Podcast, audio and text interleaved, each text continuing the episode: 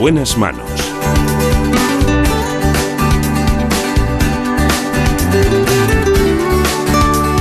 El programa de salud de Onda Cero. Dirige y presenta el doctor Bartolomé Beltrán.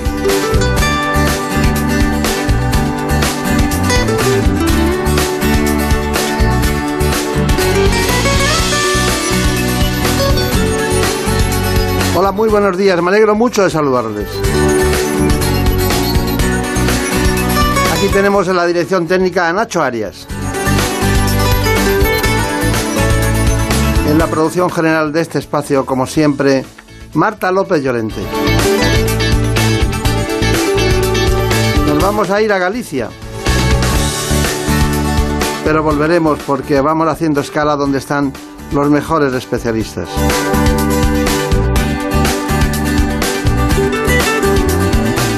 Queremos hablar en primer lugar del daño cerebral. Lo hacemos con el director médico del Hospital de Lugo, Carlos García Porrúa.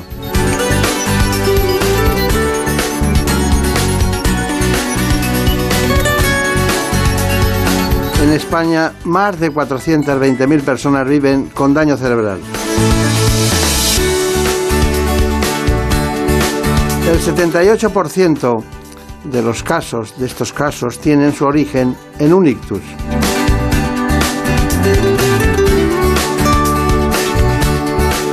Así que para que conozcan más en profundidad este asunto, les propongo este informe. En buenas manos. El daño cerebral es una lesión en el sistema nervioso central que le impide al cerebro realizar sus funciones con normalidad. Existen dos tipos, el adquirido, que proviene de fuerzas externas como un traumatismo craneoencefálico o intoxicaciones, la picadura de ciertos insectos o la falta de oxígeno, entre otros, y el daño cerebral no adquirido, en el que la lesión no proviene del exterior, sino de otros factores como tumores, malformaciones del cerebro, enfermedades degenerativas u otras patologías neurológicas.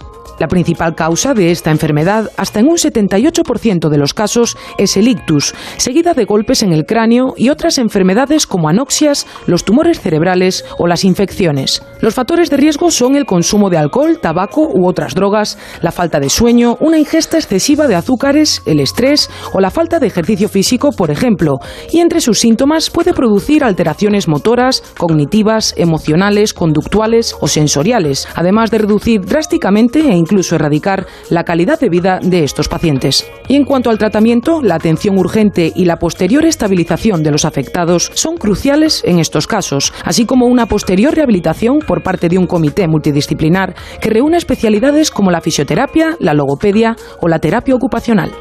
Bueno, pues aquí estamos esta mañana, especialmente a quien, quien llega de Lugo para estar con nosotros, eso tiene mérito, ¿eh?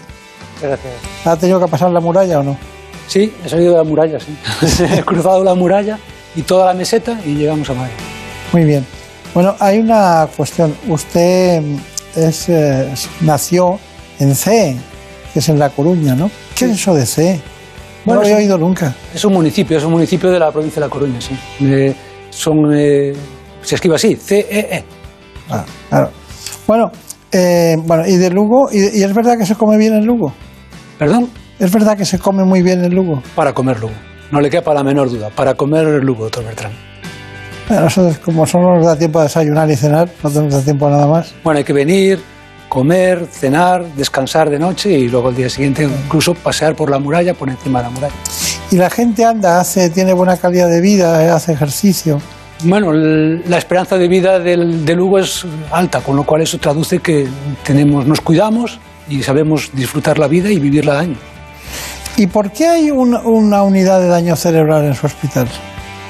Bueno, eh, nosotros sí que habíamos detectado que hay unas personas que tienen, por desgracia, eh, daño cerebral y ese daño cerebral adquirido, que no se ha nacido con él, sino que se adquiere después a lo largo de la vida, pues fa- faltaba una oferta asistencial en cuanto a esa pos eh, fase de, de aguda de hospital y intentar pues ponernos en su recuperación, ¿no? un poco analizar qué lesión le produce ese daño cerebral, bien sea lesión cognitiva, bien sea lesión física, bien sea lesión emocional y digamos que elaborar un conjunto de especialidades para trabajar en eso y recuperar esos déficits.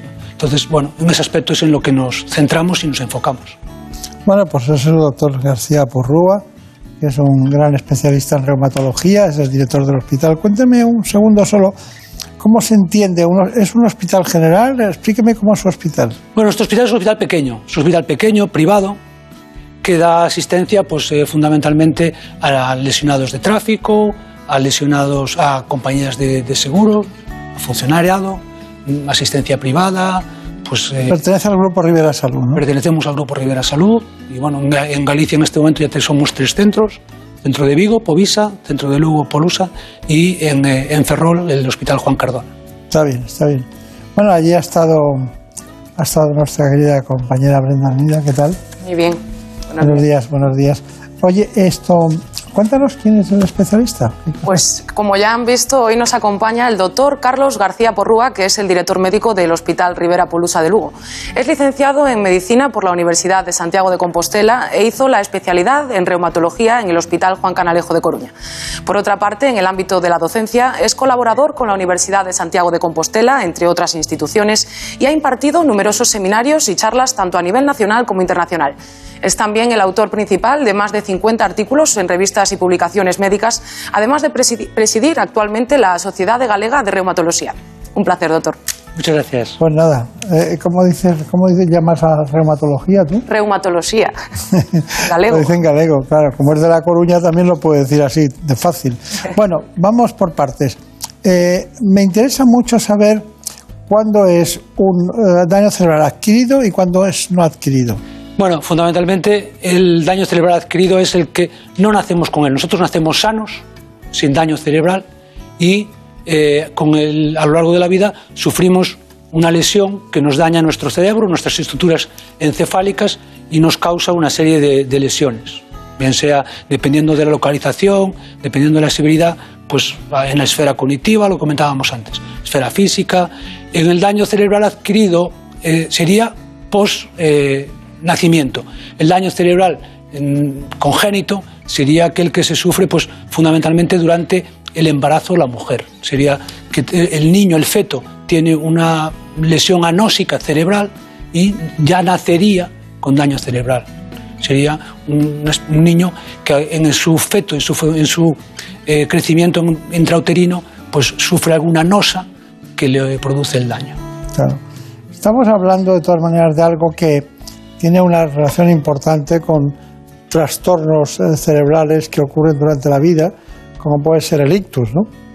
Sí, estamos hablando de ictus, estamos hablando de eh, accidentes eh, de tráfico y bueno, estamos también teniendo en cuenta que esta unidad de daño cerebral comparte conocimiento con otras áreas, pues estamos también un poco utilizándola para recuperación funcional de cirugías, para recuperaciones en ciertas eh, enfermedades neurológicas. Bueno, tiene una oportunidad ahí. Pero estamos hablando de que, en España hay casi medio millón de personas que tienen daño cerebral, ¿no?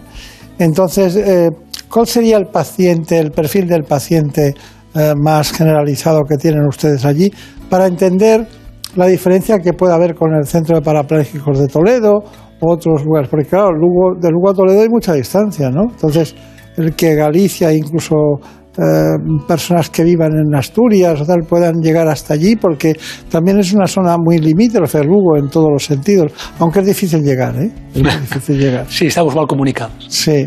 Eh, el perfil del paciente nuestro, yo diferenciaría dos perfiles. Un perfil el más frecuente y un poco el que más eh, en este momento utiliza nuestra unidad es este perfil de persona, bueno, mayor o más de 65 años, que bueno, ha sufrido un itus, un itus bien isquémico, bien un itus hemorrágico. Eh, el, daño cerebral yo diferenciaría tres fases. ¿no? Una fase crítica, de repente yo estoy bien, pero tengo de forma súbita una lesión cerebral. Eh, en ese momento, en esas primeras 24, 48 horas, mi vida corre peligro, yo me puedo morir. Ahí nuestra asistencia es eh, tener una UCI, tener una unidad de hospital agudo, Luego tenemos una fase aguda, que sería el área de hospitalización, donde nos vamos dando cuenta de cuáles son las lesiones que tenemos, ese daño cerebral que nos ha producido, y ahí en esa fase aguda sería un poco, una vez visto que tenemos una lesión física, que no, no caminamos bien, que tenemos una, una, lesión en el habla, que no hablamos bien, tenemos una lesión que, que no estamos ágiles mentalmente, que no empatizamos con la sociedad, con, los, con nuestros eh, familiares, pues ahí es un poco en esa, fase post-aguda, que sería la fase subaguda o la fase de rehabilitación, cuando se incorporaría a nuestra unidad de daño cerebral. Y ahí, pues bueno, podríamos dar cabida a las personas de Asturias, a las personas del sur de Galicia, de León. Bueno, sería un poco para todo aquel que se podía beneficiar. El otro perfil de otro paciente es un paciente más joven, que normalmente son o bien accidentes laborales o bien accidentes de tráfico. Los accidentes de tráfico, bueno, eh, yo creo que los automóviles han mejorado mucho, afortunadamente, y son menos frecuentes. Pero hay mucho accidente por esa zona. ¿eh? Bueno, tenemos unas curvas, unas carreteras con muchas curvas y bueno, nos gusta correr, los coches van seguros. Entonces, riesgo lo hay, riesgo lo tenemos. Pero bueno, de todas formas, estadísticamente creo que sí, creo que ha bajado la incidencia de accidentes de tráfico. Mm. En cambio, los accidentes eh, laborales siguen teniendo una incidencia alta. Es, mm, bueno, eh, por desgracia no es frecuente, pero se ve pues la típica persona que está en el andamio que se cae, típica persona que se, en una obra pues eh, le da un, bueno, un golpe con un tractor, bueno, estas lesiones que por desgracia pues sí que también se beneficiarían de esa, de esa unidad. Está muy bien, no le falta de nada. Podríamos irnos ahora mismo, Brenda, podríamos irnos. No, mejor nos quedamos. Nos, nos quedamos porque tenemos que hablar con nuestro querido especialista, que además tiene, tiene sorna, tiene, tiene profundidad él. Porque claro, García Porrúa eh, es un hombre muy pacífico, muy tranquilo, le encanta vivir en Lugo, le encanta lo de la muralla, le tiene loco, y el paseo por los faros seguro que también. Sí, el paseo por los faros de, de la zona de Finisterre, pues también me encanta. Pues tenemos muchas preguntas. A ver, ¿cuál es la siguiente? Una cuestión por la que nos han preguntado es por el papel de la familia en este tipo de pacientes con daño cerebral. Nos preguntan si existe alguna guía o alguna pauta para que sepan cómo afrontar la situación. Y bueno, no hay una guía o una pauta, pero el papel de la familia es fundamental. Eh, hay, que tenerse, hay que ponerse un poquito en situación. Cuando un familiar nuestro eh, ha sufrido un daño cerebral adquirido, un ictus, bueno, al final lo que, lo que nuestro familiar es una persona que no se mueve bien, que no camina bien, que no habla bien, es otra persona, nos lo han cambiado. Y aparte de habernoslo cambiado, nosotros tenemos que convivir con él y tenemos que integrarlo en nuestra familia y tenemos que integrarlo en nuestro domicilio. Y en nuestro domicilio hay escaleras, en nuestro domicilio pues hay unos, una serie de, bueno, baño alto, una serie de, cosas y nosotros tenemos que hacernos cargo de que no es una persona a la que le podamos exigir como antes. No me puedo enfadar con mi familiar que tiene un hitus y que no me responde rápido o que es más torpe. Yo sí que tengo que intentar integrar eso, ayudarle y siempre escucharle y darle tiempo. La persona con daño cerebral es una persona que necesitamos integrarla, considerarla como una persona normal y darle tiempo, darle tiempo porque ella poco a poco se va a, superar y eso es el estímulo que tiene para superar, no, no aturrullarlo ¿no? en ese sentido. Nosotros le damos a usted tiempo también, ¿eh? Gracias. vamos a ver, vamos a meternos en el, en el, problema. Pues el caso de Carlos. Para empezar, les vamos a presentar a Carlos, como bien dice el doctor Beltrán, que hace nueve meses sufrió un ictus que le dejó secuelas muy graves. Olvidó cómo caminar, hablar, comer y muchas otras funciones de la vida cotidiana. Ahora, tan solo unos meses más tarde, hemos tenido la suerte de conocerle para mostrarles lo rápido que avanza su recuperación. Vean. Él es Carlos. Hace tan solo unos meses comía tranquilamente en la cocina de su casa cuando de repente sufrió un ictus. Hostia, esto, ¿qué, qué, me pasa? ¿Qué me pasa? Estaba casi quieto, quieto. Con mucha dificultad consiguió llegar a la habitación donde su mujer, que se encontraba durmiendo, se despertó al escucharlo caer. Inmediatamente llamó al 061. Esa está Papalú. Tras seis días ingresado en el hospital, recibió el alta médica. Ahora tocaba aprender a vivir de nuevo. De falar nada, de nada, de nada. Comer nada, de nada lo que le supuso una gran impotencia, una, una eh, impotencia de, me cago en la hostia porque y Carlos nos confiesa también que antes no decía no decía palabrotas, pero ahora mismo xa sempre, sempre, pero, sempre, pero eh, corrigindo tamén. Pero nunca, antes nada. E, xa, e, e despois choramos. Y es que más grande que su frustración es su fuerza de voluntad. Carlos ha recuperado ya una de sus mayores pasiones, montar en bicicleta. Ahora mismo estou andando eh, 100 kilómetros todos os días, casi. Lucho, lucho e o carallo. En su fuerza arrojadora, el papel de su familia tiene especial valor. Sempre todo, todo. Eu... Nada, apoiándome, todo. Mo- Moita os pillos, eh, a muller, netos, todo. Todo. Y envía un mensaje a quienes se ven en su misma situación. Paciencia. Hai que paciencia e na paciencia. E despois o traballo, traballo e traballo. El ejemplo de superación tiene ahora nombre y apellidos. Está muy bien, es una- un sentimiento encontrado entre el instinto de superación y el, el apoyo de los demás, de la familia. Y la recuperación funcional, en, concretamente en Rivera Polusa, ¿cómo es? Bueno, está formada por un equipo multidisciplinar. Eh, tenemos eh, nuestro neurólogo, nuestro médico rehabilitador, eh, médico del hospital. Luego tenemos una fisioterapeuta, un- una especialista en terapia ocupacional. eh, tenemos neuropsicología y logopeda. Ese, bueno, ese grupo de personas pues, sería un poco los encargados de hacer una primera evaluación, plantear unos objetivos de mejora y luego hacer un seguimiento. Está bien. Bueno, ¿y cómo vamos con la neurologopedia que pudiste ver allí? Pues eh, ante este tipo de episodios neurológicos, la rehabilitación es una pieza fundamental para recuperar la calidad de vida de estos pacientes. En este aspecto, la neurologopedia es determinante para tratar de restablecer funciones como el lenguaje o la devolución, por ejemplo. Les mostramos algunos de los ejercicios que se realizan.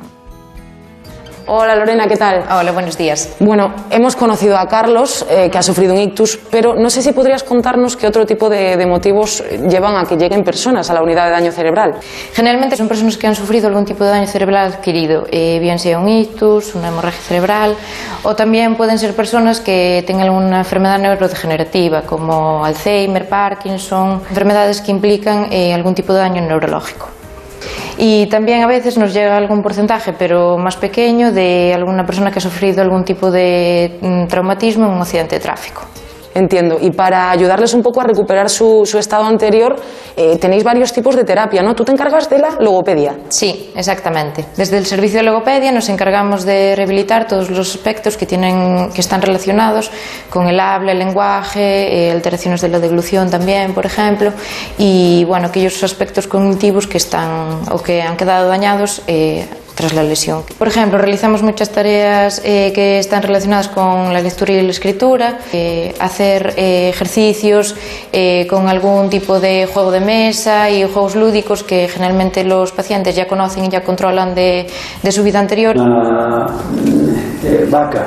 Vale. Entonces los utilizamos y los adaptamos. Eh, además lo que hacemos también es enviarles tareas y ejercicios para casa para que continúen todos los aspectos trabajados en rehabilitación y que los continúen en casa eh, y que estos ejercicios también puedan aplicarlo eh, la familia con ellos para que puedan comunicarse mejor, expresarse mejor y, y sea la terapia más fructífera. Bueno, está bien, pero dentro del, del daño cerebral adquirido, hemorrágico, isquémico, ¿qué diferencias ve usted? El perfil, el perfil de instalación es distinto y el pronóstico es distinto. Normalmente un perfil hemorrágico eh, es el sangrado dentro del cerebro. Eso mm, tiene más gravedad en las primeras horas, primeros días. Eh, y luego después, generalmente, como parte de la sangre se reabsorbe, se recupera mejor, tiene mejor pronóstico a largo plazo. Y el daño cerebral isquémico, por contra, tiene una instalación más progresiva y aunque inicialmente no es tan brusco y parece que no compromete la vida, después sí que es más difícil de recuperar porque la falta de la anosia, eso tarda más en recuperar. Sería un poco a nivel pronóstico. En cuanto cuando se incorpora en la unidad de daño cerebral sería una evaluación individualizada de cada paciente y valorar sus déficits. Está bien, está bien. Eh, ¿Ustedes dan alguna vez el alta? Nosotros damos el alta, que sería interesante saber qué es el alta. O sea, eh, mm, puede el daño cerebral adquirido. La restitución ad integrum. Bueno, ad integrum es complicado, pero sí que una vez que eh, nosotros establecemos unos objetivos y esos objetivos últimos son la autonomía del paciente y la integración en su familia, pues una vez que eso se consigue, nosotros sí que ahí consideramos que el paciente lo tenemos con un buen nivel para ir a su casa. ¿Por qué? Porque es, tiene, un, tiene un principio de autonomía muy alto y está muy integrado con su casa, con su familia. Entonces, ahí bueno, eso es un, un, objetivo muy deseable. Luego, a partir de ahí, podemos hacer tratamiento de mantenimiento de ese... De ese ya, pero se deben acostumbrar mucho las familias al cuidado del hospital y a todas las disciplinas que se ejercen que a veces no son posibles en casa, ¿no? Se acostumbran mucho a... Bueno, nuestro principio es que eh, integrar a la familia y que el paciente y la familia consigan autonomía, que no dependan de nosotros. Bueno, pues vamos con la neurorehabilitación, ¿no? Sí, por último, queremos hablarles de otros aspectos de la rehabilitación de pacientes con daño cerebral, como son la fisioterapia y la, terapia ocupacional. En ambos casos, el principal objetivo es tratar de devolver a los pacientes el mayor grado de funcionalidad e independencia posibles. Aparte de la terapia logopédica, también trabajamos en otros campos, como es en el de la fisioterapia. En todo lo que es la terapia física, eh, nos dedicamos a restablecer las, disfunciones que, que el paciente ha sufrido, tanto a nivel sensitivo como a nivel motor. Lo que más le importa al paciente es recuperar todo lo que es el movimiento de su cuerpo, recuperar fuerza y sobre todo la recuperación de la marcha. Al final los pacientes quieren volver a caminar, tener su independencia y, su vida diaria. Entonces se trabaja siempre en ese campo, dirigido todo hacia la funcionalidad del paciente y a la independencia, a que pueda volver a su casa y hacer el mayor número de cosas posible si hacía deporte que vuelva a hacer deporte, si trabajaba que vuelva a su trabajo y que sea lo más independiente posible. Algunos de los ejercicios que utilizamos para conseguir la bipedestación, la puesta en marcha y el trabajo de equilibrio son trabajo con planos inestables, como pueden ser materiales con aire, rampas, escaleras, trabajo de bosu, que también ayuda al fortalecimiento muscular de, bueno, a nivel de tronco, de, todo el cuerpo. Y para la reeducación de la marcha utilizamos la, la, cinta de, bueno, la cinta de caminar, que tiene, para algunos casos que el paciente no es capaz de mantenerse erguido, tenemos un arnés de suspensión que le sujeta a nivel de tronco y de pelvis. Además de las, de las terapias de las cuales hemos trabajado, también trabajamos con la terapia ocupacional, potenciando las actividades más cotidianas de nuestro día a día. Trabajamos dos ámbitos, las actividades básicas y las actividades instrumentales.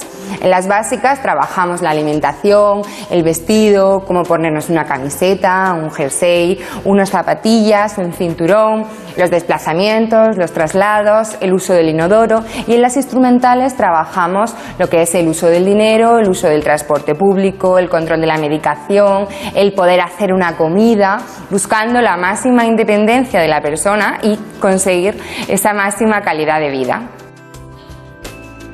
Bueno, estaba comentando con el doctor García Porrúa algunos aspectos de este tipo de neurorehabilitación bueno, ¿qué pregunta tenías? La última pregunta. Sí, nos han preguntado también si es normal o si es frecuente que personas que hayan sufrido algún tipo de daño cerebral tengan cambios de carácter o una mayor tendencia a la depresión, quizás. No sé, como hemos visto antes a, Carlos, que tenía una mayor tendencia ahora a decir palabrotas. No sé si es normal esto. Sí, es una, una, reacción que tenemos, ¿no? O sea, de repente pasamos de ser una persona que éramos normales antes a que nos ha cambiado totalmente. No podemos caminar, no somos capaces de hablar, nos atragantamos, eh, no tenemos agilidad que teníamos antes en la conversación. Bueno, la verdad es que sí que eso nos, nos viene el mundo encima, ¿no? Entonces, el apoyo neuropsicológico es fundamental ahí. Claro, claro. Bueno, ¿cuáles son sus conclusiones de todo lo que hemos hablado y sobre todo de su actividad como director y responsable del área también de daño cerebral en el Hospital Libre de Salud de, de Lugo? Bueno, yo creo que desde el grupo Rivera sí que estamos un poco centrándonos en el paciente, pues, ofreciéndole la asistencia, pues una asistencia personalizada. La unidad de daño cerebral viene en este sentido, viene en la incorporación de mejora a estos eh, pacientes, incorporarlos a su familia con la máxima autonomía y bueno, incorporar nuevas tecnologías es un reto. De hecho, en el grupo tenemos un proyecto de innovación con eh, realidad virtual pues simular apertura de armarios, simular pues lavar dientes, o sea, una serie de actividades que con la realidad virtual hacemos que esta gente se estimule más y la, intentar recuperarla y ser autónoma pues lo primero posible. Pues nada, doctor Carlos García Porrúa, ha sido un placer. Gracias, por venir de tan lejos. ¿eh? Muchas gracias. Pero sería, sería bueno que de vez en cuando nos diéramos una vuelta por esa costa cantábrica tan maravillosa en todos los sentidos. ¿no? Están invitados. Pero algún día tendremos que hablar de su tesis doctoral, de vasculitis, que fue muy buena, ¿eh? Cuando quieran. Fue muy buena. Vasculitis, qué tema, ¿no? Sí, es un tema que se conoce poco, quizás. Sí. Porque la inflamación de los vasos sanguíneos es una cosa que es difícil de explicar y, bueno, no es algo que llegue mucho al paciente, es una cosa complicada. Pues nada, un placer. Muchas gracias. Gracias a ustedes. Bueno, y a todos ustedes indicarles que aquí seguiremos siempre hablando de lo más vanguardista que hay. En buenas manos. El programa de salud de Onda Cero. Es lógico. Murprotec, empresa líder en la eliminación definitiva de las humedades, patrocina la salud en nuestros hogares. ¿Conoces la relación entre cuidar de tu hogar y cuidar de ti? En Murprotec sabemos que cuando eliminamos las humedades de forma definitiva de tu hogar estamos cuidando de ti y de tu familia. Una vivienda libre de humedades es sana y segura. Llámanos al 930 1130 o accede en murprotec.es. Cuidando de tu hogar, cuidamos de ti. En buenas manos. Ti no soy nada, una gota de lluvia mojando mi cara. Mi mundo es pequeño y mi corazón pedacitos de hielo. Solía pensar que el amor no es real, una ilusión que siempre se acaba sin ti no soy nada.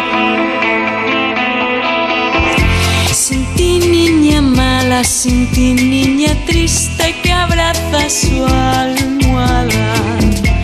Tirada en la cama, mirando la tele y no viendo nada. Que nadie esté triste en esta mañana en la que vamos a tener con nosotros a una oncóloga médica de Quirón Salud. Se trata de la doctora Lucía González Cortijo. Sin ti no soy nada. Los días que pasan.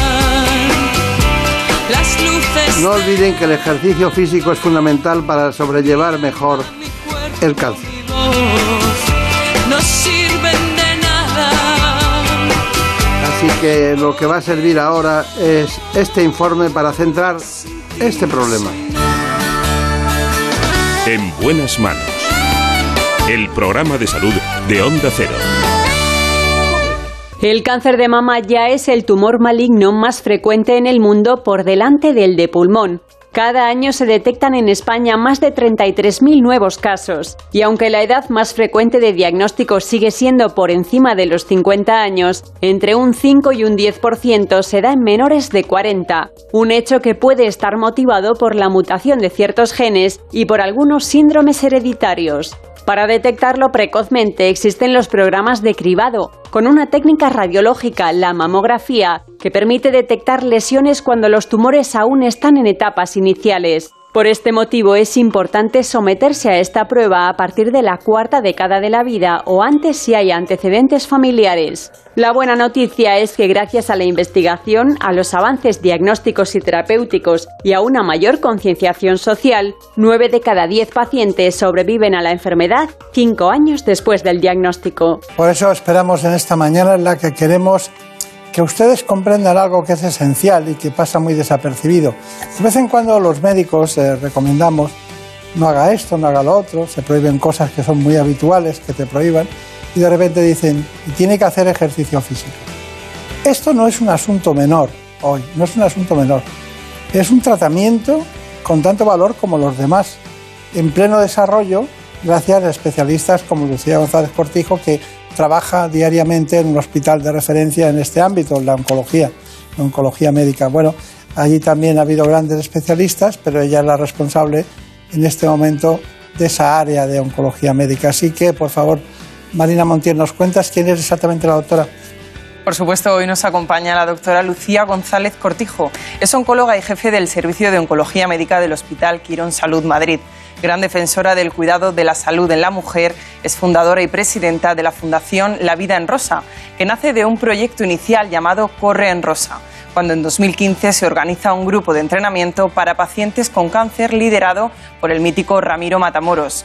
Corre en Rosa ha supuesto la incorporación al deporte de muchas pacientes con cáncer y la doctora nos lo contará esta mañana. Bueno, pues eh, dígame, relación entre, porque mm, primero, vamos primero con la otra pregunta, con el cáncer. ¿Está creciendo el cáncer de mama? Eh, sí, el cáncer de mama está aumentando eh, en la población global y en la población joven. Y son básicamente dos motivos que lo explican. El primero, eh, que tenemos una población más envejecida y el cáncer es una enfermedad fundamentalmente de gente mayor. Y luego también está aumentando en gente joven, pues por los eh, cambios en los hábitos reproductivos de las mujeres. En el mundo occidental, las mujeres ahora tenemos pocos hijos tarde o ninguno, incluso, ¿no? Y, y el embarazo y los largos periodos de lactancia son protectores de la mama. Claro, claro. Pero hay muchas cosas, por ejemplo, eh, el tratamiento hormonal y la quimioterapia adelantan la menopausia. Sí, en algunos casos, de hecho, en algunos casos necesitamos inducir la menopausia en algunas pacientes, porque eso es parte de su tratamiento. Pero aparte del cáncer de mama, usted es oncólogo, tendrá muchos casos de distinto tipo. Eh, ¿le, importaría, ¿Le importaría hablarme un segundo solo, en, breve, en breves momentos, de lo que es el cáncer de ovario? Sí. El cáncer estoy pensando en la metástasis y estoy pensando en que llega tarde. Sí, pero a- a el, cáncer de ovario es una enfermedad muy diferente al cáncer de mama. El cáncer de mama es una enfermedad muy frecuente, pero que tenemos una forma de prevenirlo, que es el screening mamográfico, que está muy establecido en los países occidentales. Aquí en España está muy establecido. El cáncer de ovario es una enfermedad que eh, por la forma de debutar en la pelvis eh, no tenemos forma de diagnosticarlo precozmente y la mayoría de las veces los tumores de ovario debutan con una extensión en el peritoneo y eh, invariablemente son, son tumores que suelen ir mal. Claro, claro. Eh, El cáncer de mama, usted sabe cuando se hacían aquellas intervenciones quirúrgicas, bueno, es muy joven, pero se No, hacían Las de Halsted, sí, sí, sí. sí. las operaciones de Halsted y bueno, se hacían unas resecciones, luego nació el ganglio centinela, el apoyo de la quimioterapia. ¿Cuáles serían los hitos más importantes del cáncer de mama para Muchos, usted? muchos. Quirúrgicamente hablando, empezando por ahí, muchos. O sea, cla- eh, clásicamente es verdad, todos hemos, todos los médicos, los que hemos hecho oncología, tenemos todavía alguna paciente con una mastectomía de Halsted ya modificada, porque las antiguas eran tremendas, en las que, bueno, pues no solo se extirpaba la mama, se extirpaban todos los músculos pectorales, incluso, incluso la clavícula en algunas pacientes. Eran unas mutilaciones tremendas. Y el mayor avance yo creo que fue eh, gracias a, a Fisher, que, fue, que, era, que era, un- un- era, era cirujano, pero se dio cuenta de que en muchas ocasiones, por más cirugía que se hiciera, las pacientes no se curaban, porque recaían igualmente. Y pensó que tal vez el problema no era local, sino que era sistémico. Una enfermedad. Y el cáncer mama efectivamente es una enfermedad sistémica. El, cáncer mama es una enfermedad que incluso tumores pequeñísimos, incluso indetectables por mamografía o por resonancia, pueden estar diseminados al diagnóstico. Claro, claro, claro. Bueno, después eh, la pregunta sería, ¿qué lleva ese tratamiento que no se compra en la farmacia, que es el ejercicio físico para ayudar a mejorar la curación de muchas mujeres que tienen cáncer? ¿Cuál sería el retrato robot de la mujer? Porque hay algunas que tienen el problema genético, ¿no? Y ahí eh, te encuentras ya un stop importante, ¿no? Pero, ¿qué diríamos de El ejercicio eh, bueno, es bueno para todos, independientemente del cáncer o del no cáncer, eso está claro, ¿no? El ejercicio es bueno y yo siempre digo que si se metiera en una pildorita los beneficios del ejercicio, ¿no? Tanto físicos como psicológicos, eh, se haría mi- multimillonario el que lo inventara, ¿no? Porque son beneficios impresionantes. O sea, que estamos en lo mismo, usted y yo. Absolutamente. Es barato, es barato, es, es fácil de hacer, es universal. O sea, se puede, hay mu- multitud de, de deportes que hacer. O sea que uno se va a Decathlon y puede escoger lo que quiera. O sea, no hay excusas para hacer- no hacer ejercicio, está, claro. En cuanto al cáncer, y particularmente el cáncer mama, que es donde más estudiado está, el ejercicio beneficia en tres aspectos importantes. Uno, eh, en la prevención. O sea, se ha visto que, que las personas que hacen ejercicio tienen menos riesgo de cáncer. Eso se ha visto en, en deportita- en deportistas de élite, hasta en un 40% disminuye el riesgo de padecer, de padecer cáncer, que es brutal. Luego, en las pacientes ya diagnosticadas de cáncer y que están con su tratamiento, mejora la tolerancia al tratamiento y mejora su calidad de vida. Y por último, el ejercicio disminuye el riesgo de recaídas en cáncer de mama. Eso ya está demostrado, hay un par de estudios que lo avalan y, por eso, vamos, yo lo recomiendo tanto como la prescripción de un, tratamiento. Lo que pasa es que es, complicado prescribir el ejercicio y es por, eso yo cre- creé Corren Rosa, ¿no? porque yo eh, que ya hace años sabía lo importante que era, ya tenía, ya estaba estudiando porque me interesaba mucho el tema, empecé a estudiar lo- los beneficios del ejercicio, no había manera de conseguir que las pacientes por sí solas fueran a correr o a correr o a hacer cualquier ejercicio, porque siempre había una excusa. Claro. Eh, ¿Usted cu- cuánto ejercicio hace a la semana? Menos del que quisiera, ¿verdad? Pues bueno, yo corro un par de días por semana y, y De- bailo. Entre media y una hora, ¿no? Una hora larga, más de una hora. Más de una hora. Y bailo flamenco también. Bueno, o sea, un día a la semana. no, hay que engañar al cerebro para seguir haciendo un Me ejercicio. gustaría hacer más, pero bueno, es imposible con las hor- los horarios. De- Dicho todo esto, eh, yo recuerdo un estudio, a lo mejor hace 10 años, 12 años, de Harvard, que hablaba de que las mujeres con cáncer de mama, puestas con el mismo tratamiento, una serie de grupos, no recuerdo cu- cuántos miles eran, las que hacían ejercicio tenían un índice de curación del Claro. 30% superior a las demás. Sí, sí. Y entonces, eso ha ido progresando. Sí, sí, sí. De hecho, hay un estudio ya randomizado con un seguimiento largo que efectivamente eh, las pacientes que hacen ejercicio, ojo, controlado y supervisado, es muy importante que no sea que, bueno que, que, esté, que una mujer salga cada día a hacer una cosa. El ejercicio tiene que ser supervisado y controlado, es mucho mejor. Eh, por especialistas que los hay en ejercicio físico y luego ya cuando las pacientes están entrenadas pueden hacerlo por sí solas, ¿no? Pero sí que es cierto que ya ha demostrado que disminuye el riesgo de recaídas y aumenta la supervivencia. Doctora, una cosa muy importante. Eh, esto es, sí, es serio, esto es serio.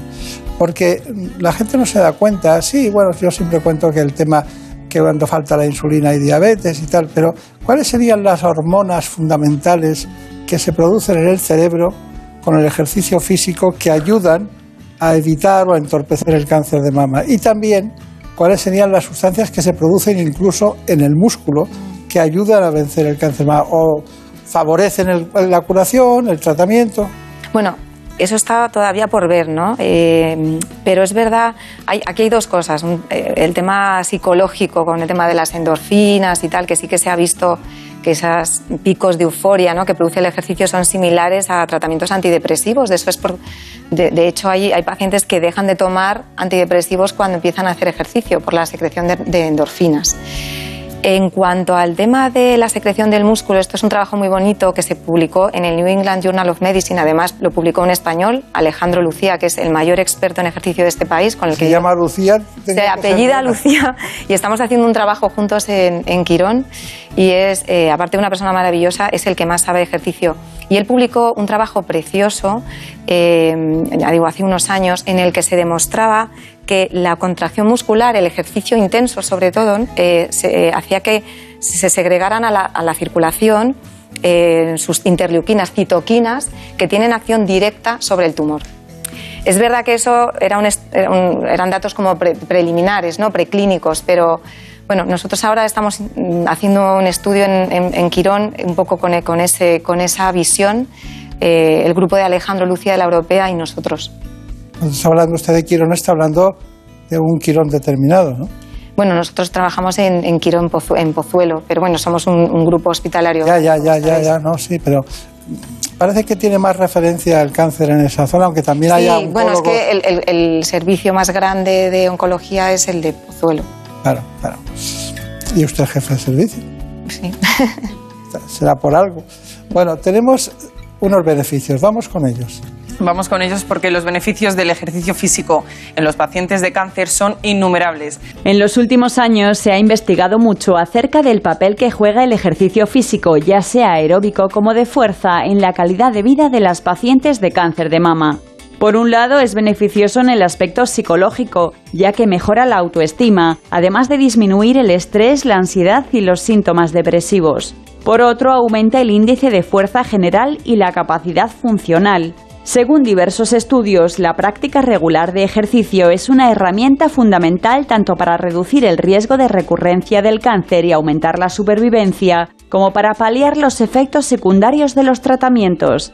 De hecho, se ha demostrado que mejora la tolerancia a la quimioterapia y la radioterapia. Lo que aún sigue siendo una incógnita es el efecto del ejercicio físico en el propio tumor, y cuáles son los mecanismos a través de los cuales puede aumentar la supervivencia de las pacientes.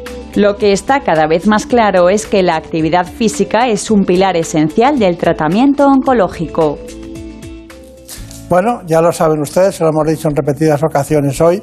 Eh, no hay que ir a la farmacia, uno tiene, es una decisión difícil, hay que encontrar tiempo, todo eso, pero fíjense ustedes los beneficios. ¿Qué preguntas Creo que hay innumerables preguntas hoy. Sí, hay muchas. Eh, nos han preguntado si el hecho de tener sólidos antecedentes familiares que hayan sufrido cáncer de mama aumenta o representa un mayor riesgo para sufrir esta enfermedad. No sé si es recomendable hacer algún estudio genético o algo similar. Sí, sí, sí. La historia familiar es un factor de riesgo para tener cáncer de mama, lógicamente. De hecho, ahora lo que hacemos son estudios genéticos a prácticamente todas las pacientes por si ellas tienen un gen que han heredado de sus familiares y que les conlleva ese riesgo de tener un cáncer de mama. Eh, si, hay una persona que tiene mucha historia familiar de cáncer de mama, lo primero tiene que preguntar a sus familiares si les han hecho un estudio genético, porque normalmente se lo hacen, ahora lo estamos haciendo prácticamente a todas las pacientes, y si sale un gen alterado, buscarlo en el resto de las mujeres sanas de la familia. Está bien. ¿Usted ha visto eh, algunos cánceres de mama masculino? Sí. ¿Se ven cada vez más también? Mm, son poco frecuentes, pero sí que se ven, uno o dos al año sí que vemos, normalmente en pacientes con mutación. De hecho, eh, una indicación clara de hacer un estudio genético a, una paciente es que tenga un familiar varón con cáncer de mama. Claro, claro, claro. Mm. Bueno, em, tenemos el caso de una atleta, de, Beatriz Morillo. Paciente mía. Eh, ¿Qué podemos decir de eso, Marina? Pues a la atleta Beatriz Morillo le diagnosticaron cáncer de mama hace poco más de un año. Cirugía, quimio, radioterapia, tratamiento hormonal y mucho deporte han sido los pilares de tratamiento con los que ha superado el cáncer esta paciente de nuestra invitada de hoy. Pero una curiosidad, Beatriz tiene hasta dos recordines de medio maratón con carrito de dos niños. Todo un ejemplo. Yo soy atleta desde los 18 años y pienso que el hecho de ser deportista te enseña a afrontar las dificultades de una manera diferente. Por ello tengo una ventaja a la hora de, afrontar la enfermedad y el deporte me ha ayudado muchísimo. Partimos de la base que los pacientes con cáncer tenemos tres características. Somos personas inmunodeprimidas y el deporte ayuda a reforzar nuestro sistema inmunológico. Por otro lado, tenemos una condición psicológica un poco inestable, ¿no? Debido a, la enfermedad y el shock, ¿no? Y el choque de cuando te diagnostican cáncer. El deporte ayuda, ¿no? A, eso, a socializar, a sentirte mejor mentalmente, a quitar la apatía, o sea que es perfecto. Y por otra parte, algo imprescindible es preservar la masa muscular cuando estamos en tratamiento con quimioterapia, pues ayuda a que esa masa se preserve y a que seas autónomo, puedas realizar todo por ti mismo y no dependas de nadie y que seas una persona fuerte y activa. Yo como entrenador de varias personas que están atravesando un proceso oncológico me he dado cuenta que el deporte les está ayudando a ganar autoestima y sobre todo a afrontar la situación con mucho optimismo. Tanto el ejercicio aeróbico como el ejercicio de fuerza muscular es importantísimo en pacientes con cáncer. Por un lado, nos ayuda a drenar el posible linfedema que se produce tras la operación de mama. Por otro lado, nos ayuda a eliminar los tóxicos que se nos introduce a través de la quimioterapia y también paliamos la fatiga que se produce como consecuencia de la radioterapia. A las personas que sufren cáncer les diría que aprovecharan la oportunidad de tener la enfermedad, aunque suena raro, ¿no? De incorporar el deporte a su vida. Pues creo que durante el tratamiento le van a llevar mucho mejor, les va a ayudar muchísimo a afrontar la enfermedad y además lo van a fidelizar el ejercicio Entonces va a ser una oportunidad, si no hacen deporte ya, para incorporarlo a su estilo de vida y mantenerlo durante el resto de su vida. Bueno, está bien eso, ¿no? Se nota que se, que se progresa, se nota mucho la alegría que tienen. Bueno, tenemos más preguntas. Pues sí, otra de las cuestiones que nos preguntan mucho es por el aspecto psicológico. No sé si sus pacientes les, trasla- les trasladan perdón, en consulta pues, eh, ciertas inquietudes a la hora de realizar su vida cotidiana, a lo mejor en el ámbito sexual o relaciones con otras Sí, bueno, Es eh, un campo muy abierto, ¿no? el primer día de la consulta es ca- casi siempre devastador para ellas, ¿no? Porque eh, aunque esto tiene que cambiar y yo insisto en que estos mitos ya tendrían que desaparecer, pero cuando uno le, dice que, le dicen que tiene un cáncer, lo primero que piensa es que se va a morir. Entonces vienen a la consulta aterrorizadas. Y lo único que piensan es en curarse y no piensan ni siquiera en reconstruirse muchas veces las mamas. yo me quiero curar, entonces lo que hay que intentar explicarles es es que, bueno, pues que el tratamiento hay que hacerlo, que, que el tratamiento se puede hacer llevar una vida razonablemente normal, o sea que no hay que parar la vida por el tratamiento porque se puede combinar. No son tratamientos tan terribles como para que dejen a una persona incapacitada unos meses en absoluto y, y que, y que la vida va a seguir en breve. O sea que, eh, es muy importante que, que ellas sigan como con su ilusión, que no dejen de trabajar, que no dejen de estudiar, porque si no luego reincorporarse al mundo laboral o al mundo eh, incluso a leer o a- al, al mundo fi- al, al ejercicio físico después de- del tratamiento es muy duro. Por eso yo siempre insisto en que hay que seguir haciéndolo con, con el tratamiento. Claro. Es muy importante. Bueno, hay una, hay, hay una cuestión también que para mí es fundamental, no sé para usted, que es el médico. El, eh, el médico no se puede despistar con el móvil, ni se puede despistar con que entre la enfermedad tres veces a pedirle algo, con un compañero que diga, espere un momento, o sea, tiene que centrarse mucho hasta que adquiera la confianza y el compromiso con esa persona, ¿no? Porque es un total, no es un cáncer, es un total, una persona que entrega su alma y su cuerpo a un profesional, ¿no? Y con- conseguir... Es que hay algunos entusiasmados con, con el oncólogo y, y otros que, bueno, me ha tocado no sé quién, Ya. Bueno, es una responsabilidad para nosotros. O sea, al final estamos tratando una enfermedad grave. Hay veces que no es tan grave, pues por las características que tenga, pero para esa persona es lo más importante que le pasa en la vida. Claro, claro. Bueno, eh, pero usted sí que se mete en, en el tema. Bueno, yo me voy a correr con ellas y hago de todo. Ahora lo vamos a ver. Vamos a ver, Marina. Pues a los beneficios del ejercicio de los que hablábamos antes se unen los de realizarlos en grupo. La doctora González Cortijo, siempre acompañada del corredor Ramiro Matamoros, que es el alma mater de Corre en Rosa, una iniciativa que reúne a decenas de pacientes y expacientes para hacer ejercicio. Nosotros hemos acudido a uno de sus ya famosos entrenamientos en Pozuelo. Bueno, esto es lo que yo recomiendo a mis pacientes. Eh, en el año 2015 creé Corre en Rosa, que es un proyecto para entrenar a pacientes con cáncer, de cualquier tipo de cáncer, y en cualquier situación en su enfermedad para eh, hacer ejercicio. Yo lo que veía es que las pacientes no eran capaces de hacer ejercicio por sí mismas. Les costaba mucho, pues por motivos varios. Entonces decidí agruparlas y entrenarlas. Y cuando estaba buscando un entrenador, pues encontré a Ramiro Matamoros, que es el mejor corredor popular que ha tenido este país, y le conté mi proyecto y, por supuesto, se unió encantado a correr con nosotros y a entrenar a mis pacientes. A mí cuando me lo dijo Lucía, pues, pues no, no tuve duda, no, lo tuve muy claro. Sabía que, que le hacía falta un entrenador y yo estaba deseando entrenarlo.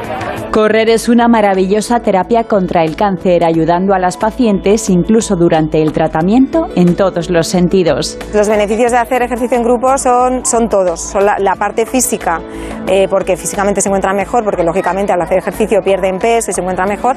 Y la parte emocional y psicológica es brutal, porque las pacientes comparten experiencias que, que normalmente no pueden compartir con nadie, ven a personas que han pasado por lo mismo que están pasando ellas, que están muy bien, y desde luego yo no les mando al psicólogo, yo les mando a entrenar. Aparte de la mejora física, yo sobre todo vengo a correr por el compañerismo, por ese apoyo que nos damos las unas a las otras, los momentos que vivimos, esa emoción contagiosa, lo mejor. Estoy en tratamiento, he hecho mi quinto tratamiento y el venir a andar y hacer ejercicio me da la suficiente fuerza para afrontar el siguiente. Eh, Corren Rosa ha sacado lo mejor de mí y me ha hecho ver de lo que soy capaz. Corre en Rosa comienza así una nueva temporada de entrenamientos, complicidad y superación en la lucha contra el cáncer. Está bien, es entusiasma, ¿no? Eh, y da, da esperanzas, ¿no?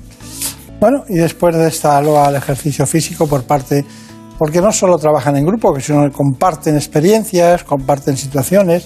Me gusta eso de esperar la quinta, la quinta dosis, estaba haciendo ejercicio, que se cogía con más ilusión. Bueno, eh, nos gustaría mucho saber cuáles son sus conclusiones de este espacio, de lo que ha dicho usted, de lo que ha visto, de cómo, cómo nos, nos transmite a todos el conjunto de sus experiencias con el ejercicio físico y el cáncer de mama. Bueno, en primer lugar, eh, el ejercicio es bueno para todos, ya lo he dicho, para pacientes y para no pacientes. De hecho, la población sana tiene que hacer ejercicio también, no solamente los pacientes. Eso va a disminuir su riesgo de enfermedad cardiovascular, lógicamente, y su riesgo de tener cáncer. Las recomendaciones actuales de la Organización Mundial de la Salud, que son las mismas para pacientes con cáncer o para no pacientes, son entre 150 y 300 minutos a la semana de un ejercicio aeróbico y se está recomendando cada vez más el ejercicio de fuerza. Y eso es el, que es el gran olvidado, de los, porque todo el mundo piensa, bueno, yo voy a andar y eso es suficiente, eso no es verdad. Caminar solo o hacer ejercicio, pues trotar o ejercicio aeróbico que llamamos, ¿no? De, de- que te canse, ¿no? Que sudes, ese es ejercicio aeróbico, no es suficiente. También hay que entrenar la fuerza, sobre todo las mujeres, por el tema de la osteoporosis, es muy importante. Ya en cuanto a los pacientes, pues yo lo recomendaría a todos, particularmente las pacientes que tienen cáncer mama. Ya he explicado que no solamente disminuye el riesgo de tener un cáncer, sino que mejora la calidad de vida de las pacientes, tanto física como psicológicamente, y también disminuye el riesgo de recaída. Y, y, bueno, a mí me gustaría ya desde el punto de vista particular, yo mi experiencia con, con Corren Rosa ha sido muy, muy positiva. Yo he visto pacientes que han venido a la consulta devastadas con el diagnóstico que al día siguiente las llevábamos a entrenar y, y ellas eran capaces de ver a mujeres que habían pasado por lo mismo que estaban pasando ellas y que estaban bien, recuperadas, corriendo y haciendo planes. Entonces, eh, bueno, pues eso es muy importante. Siempre hay que buscar a alguien porque ir con amigos, ir en grupo es mucho más estimulante. Hay gente que le gusta correr solo o que le gusta hacer ejercicio solo con un podcast, fenomenal, como sea, pero en grupo siempre, siempre ayuda. Muy bien, yo voy a apuntar al flamenco para empezar. Muy bien. Y luego ya seguimos. Doctora Lucía González Cortijo, ha sido un placer. Muchas que tenga mucha suerte en esta andadura en Quirón, en Pozuelo, ¿no? Sí. Que le vaya todo muy bien y que tenga mucha suerte. Muchas gracias. Muchísimas gracias. En buenas manos.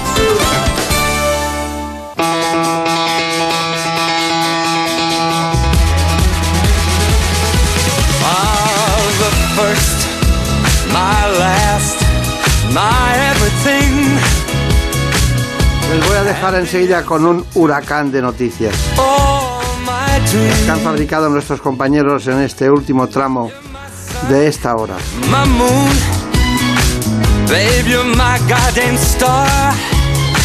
Les dejo con noticias y volveremos después. Seguiremos hablando de dos temas apasionantes, de oftalmología y concretamente de un asunto que es muy importante hoy en día. Encuentra tu persona vitamina. I know there's only, only one like you. There's no way they could have made two.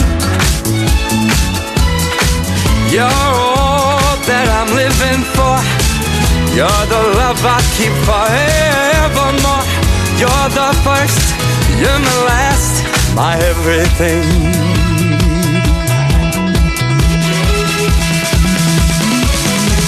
in you I found so many, many things. A love so new that only you could bring. Can't you see if you make me feel this way? Girl, you're like the first morning dew on a brand new day. I see so many ways that I I can love you, baby, till the day I die. You're my reality, yet I'm lost in a dream. You're the first, you're the last, my everything, my everything.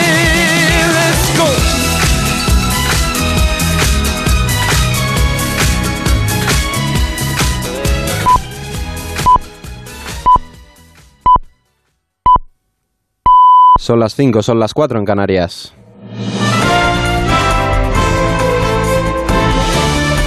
Noticias en Onda Cero.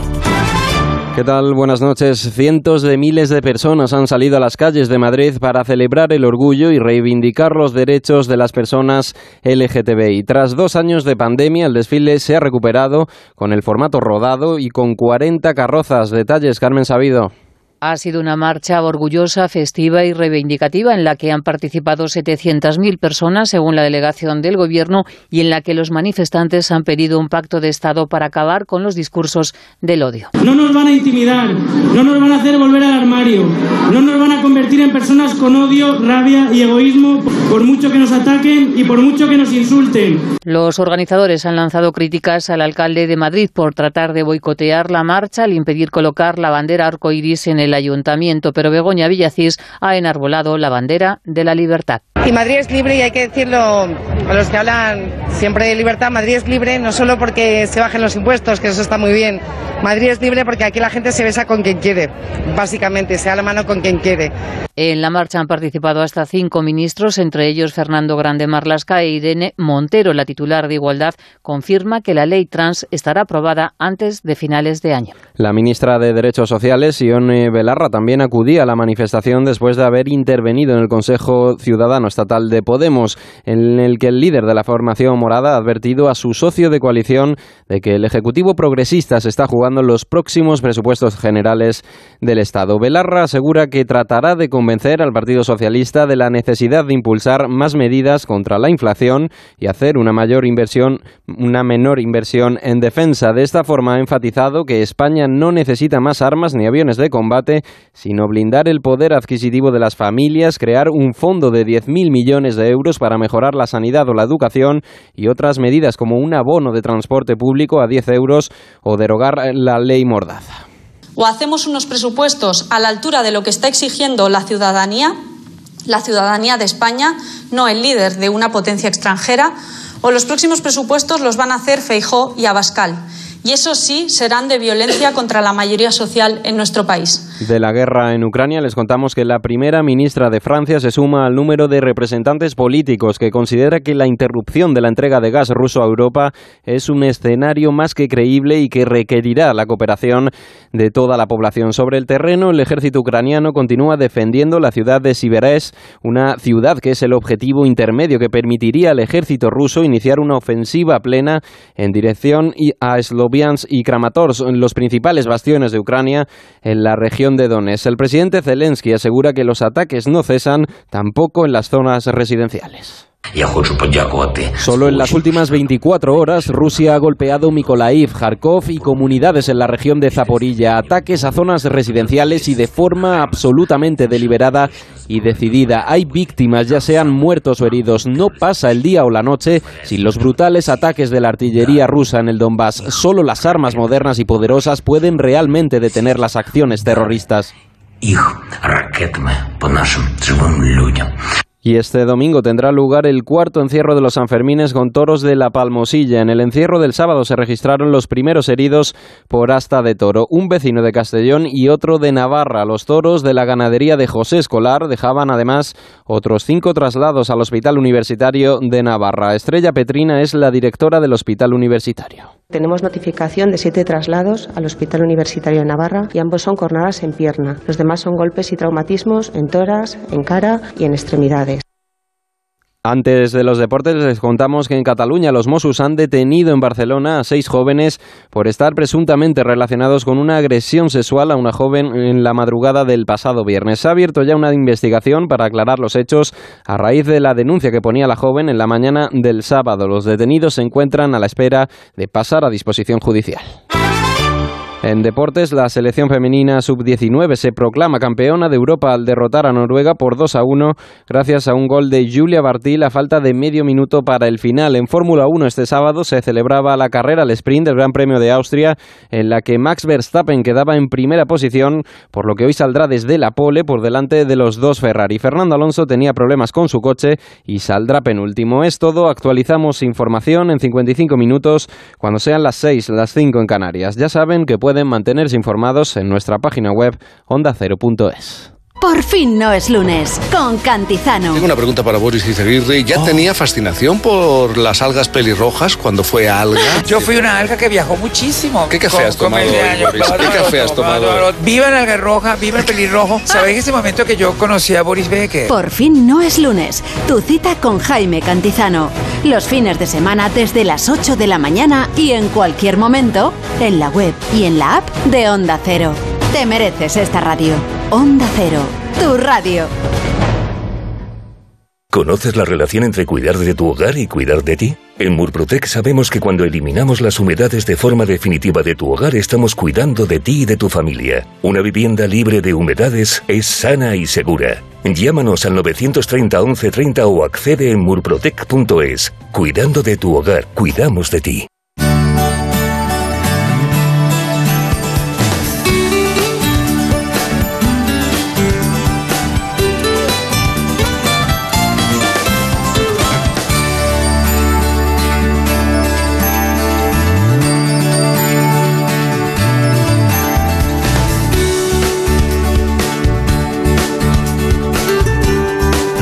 En buenas manos.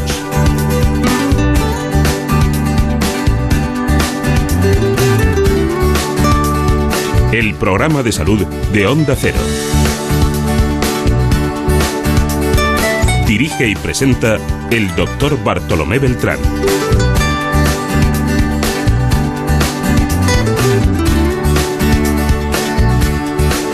Seguimos adelante en la segunda parte del programa. Ya saben ustedes que hoy nos toca ver las cosas claras, pero siempre con el alma al aire. He robado el alma al aire para dártela en este suspiro.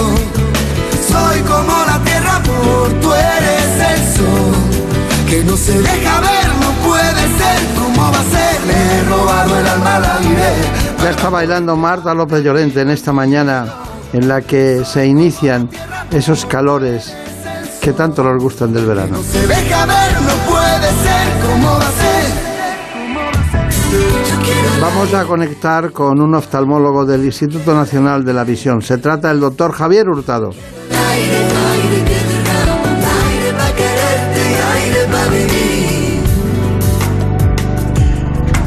Tengo miedo a un alma fría. Anda, se acaba de levantar Nacho Ares y también baila. Comprarle el alma al aire si se descuidan. Suave, suave se la quiere. Vayamos a la seriedad de la medicina y les dejo con un informe muy importante sobre la vista, que es uno de los sentidos más evolucionados del ser humano. En buenas manos. El ojo humano es el órgano principal de nuestro sentido de la vista. Es capaz de captar la luz y transformarla en impulsos nerviosos que luego son interpretados por el cerebro. La anatomía que permite su funcionamiento se puede dividir en varias partes. En primer lugar, la parte exterior, donde destacamos la piel de los párpados y los músculos. En esta zona, las principales patologías son el estrabismo, la aparición de arzuelos o el párpado caído. A continuación se encuentra la parte anterior del globo ocular, compuesta por importantes estructuras como la conjuntiva, la córnea o el cristalino. Aquí la conjuntivitis o las cataratas son las enfermedades más frecuentes. Seguida de esta zona encontramos la parte posterior del ojo, donde el vitrio, la retina o la mácula son algunas de las partes principales. Enfermedades como la degeneración macular u otros problemas asociados a los vasos, como la retinopatía diabética, son los más habituales en este tramo. Por último, la parte más interna del ojo comprende principalmente el nervio óptico y puede referir patologías como el glaucoma o infartos del nervio óptico. Para prevenir enfermedades graves que puedan llegar a causar ceguera, como el glaucoma, por ejemplo, es fundamental acudir al oftalmólogo y realizar revisiones de la vista de forma periódica. Bueno, nos acompaña el doctor Javier Hurtado, gran conocido de este espacio, gran amigo, le tenemos un gran afecto y sobre todo porque le gusta mucho su especialidad, se le nota siempre, mucho. a todos nos gusta la nuestra, pero... Pero, en Pero fin. la mía es la mejor. Ver, tengo, hay un riesgo de equivocarme, pero bueno, poco. Bueno, pero hoy le voy a apretar, ¿eh? Ay, Dios. Sí, sí, sí, sí. ¿Qué, qué, con qué vemos antes? ¿Con el cerebro o con los ojos? Bueno, lo vemos con el cerebro, eso está claro, venga, esa es fácil. El, ojo al final es un receptor, nada más. Hay otros receptores de dolor, de, del el oído, de...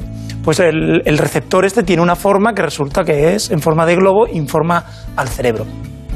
Y si tenemos en cuenta que el cerebro es el que ve, muchos de los tratamientos que ponemos eh, tienen una cierta repercusión. ¿no? Es decir, el cerebro no es un paciente que dice que no ve y nosotros vemos que ve 100%, si él dice que no ve, es que no ve. Si un paciente ve distorsionado, si un paciente de- tiene zonas en las que no ve bien, pues al final es, eso es un problema cerebral, a lo mejor no del ojo. Y está bien tener en esa, en esa mente los dos, los dos órganos, el cerebro que ve y el ojo que recibe la imagen. ¿Qué problemas influyen más sobre, sobre la visión? ¿Los problemas neurológicos o los problemas reumatológicos? No, al, al final, bueno, podrían ser los neurológicos, ¿eh? porque infartos cerebrales que son tan frecuentes, también los cual, cualquier, bueno, no digo ya inflamaciones del, del- nervio óptico, también influye mucho, ¿no? Los problemas reumatológicos son menos frecuentes y suelen causar inflamaciones de una parte concreta del ojo, que es una de las capas. Bueno, ya está hablando usted mucho, pero todavía queremos saber exactamente dónde trabaja ahora cada día. Marina Montiel. Bueno, pues yo creo que al doctor Javier Hurtado todos le conocen, es oftalmólogo y trabaja desde hace pocas semanas en el Instituto Nacional de la Visión de Madrid, clínica de la que es cofundador. Bueno, pues sí. Es un nuevo proyecto muy ilusionante. Muy Bueno, con el currículum que tiene, al final nos hemos quedado con el Centro Nacional de la Visión. Bueno, ¿no? pues, pues no está Lo mal. principal. Lo de, lo de Nacional tiene un toque, ¿eh? A mí, yo- a mí siempre me ha gustado lo patriótico, entonces, oye, que sea nacional siempre es bueno. No, cualquier cosa que está en España es nacional. Sí, sí, sí, sí. O sea que no hay que engañar a nadie con eso. Bueno, hay una, una cuestión, es que antes de dar paso a lo que son las enfermedades de la visión, me gustaría saber cuáles son las principales causas de ceguera. Ay, pues en el mundo depende de dónde nos pongamos, hay unas causas u otras. La principal va a ser la catarata, la principal causa de ceguera. Después va a ir el glaucoma y luego la degeneración de la mácula. ¿Qué son? Pues problemas de envejecimiento de distintas partes del ojo. Una, la catarata, irá enfocada al, al cristalino, la lente que tenemos dentro del ojo. Otra, que es el glaucoma, es la presión más alta de lo normal dentro del ojo. Y luego la- el envejecimiento de la retina. Esos son los tres principales. Pero luego la causa más importante de discapacidad visual es no tener gafas. Claro, si yo estoy en un país del tercer mundo donde yo las mías no las saco, Morgan, pero eh, si estoy en un país del tercer mundo donde no tengo disponibilidad de gafas y tengo seis dioptrías de miopía, soy un ciego legal, digamos. Eso es una parte muy prevenible. Claro, claro. ¿Hasta qué edad se puede conducir? Pues, eh, uy, pues no lo sé, supongo que dependerá un poco de las condiciones, de cumplir los requisitos. Eso. Los requisitos son tener más del 50% de visión en el mejor ojo. Es un requisito bastante bajo. Uno puede no tener un ojo y tener un 50% de visión en uno, en el otro, y poder conducir. Yo en esos coches no me monto, ¿eh? Yo no sé lo que hay por ahí, pero bueno, pero que se puede. Luego, gente mayor, pues por reflejos o por otros problemas neurológicos, pues que ya dices, mira, creo yo que lo mejor es que no conduzcan. Pero del tema de la visión no suele ser muy restrictivo. Eh, Y aparte que mucha gente cuando vas en el coche y son más de 80 años y tal, y lo conducen, parece que tienen más interés en demostrar que lo conducen bien, ¿no? Y, y- y todavía hay más riesgos, ¿no? Yo voy con mi suegra voy agarrado, pero ella se ríe. Digo, es que vamos así y, y nada. Bueno, hay una cosa, eh, la degeneración macular asociada a la edad. ¿Se puede parar la progresión En de la edad? No, es un envejecimiento. Hay dos tipos. Uno es el tipo seco, que es el envejecimiento no natural, es un poco más acelerado de lo normal de una retina. La retina está funcionando mucho, tiene mucha actividad metabólica y eso genera muchos residuos. Esos residuos, si no se eliminan bien, pues se quedan acumulados en la retina. Eso es como si yo tengo, yo tengo 70 años, pues mi retina tiene 80. Eso es. Esa es la degeneración macular seca. Tengo la retina más envejecida de lo normal. No se puede em- eh, rejuvenecer la retina. Podemos hacer que progrese al mismo ritmo que el envejecimiento natural del paciente.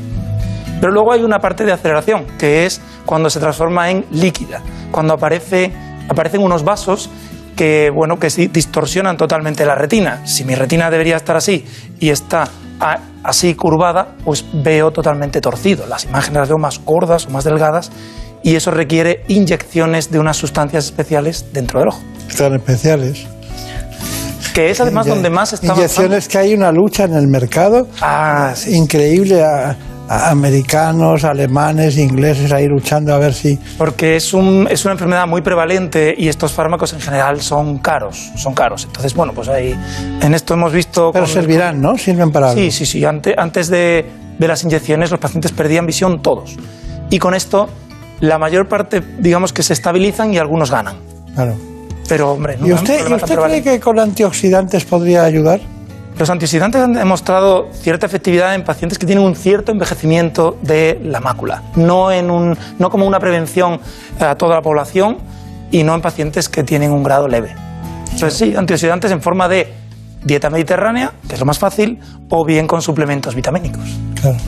El alcohol será horrible para eso. El alcohol en general no, y el tabaco.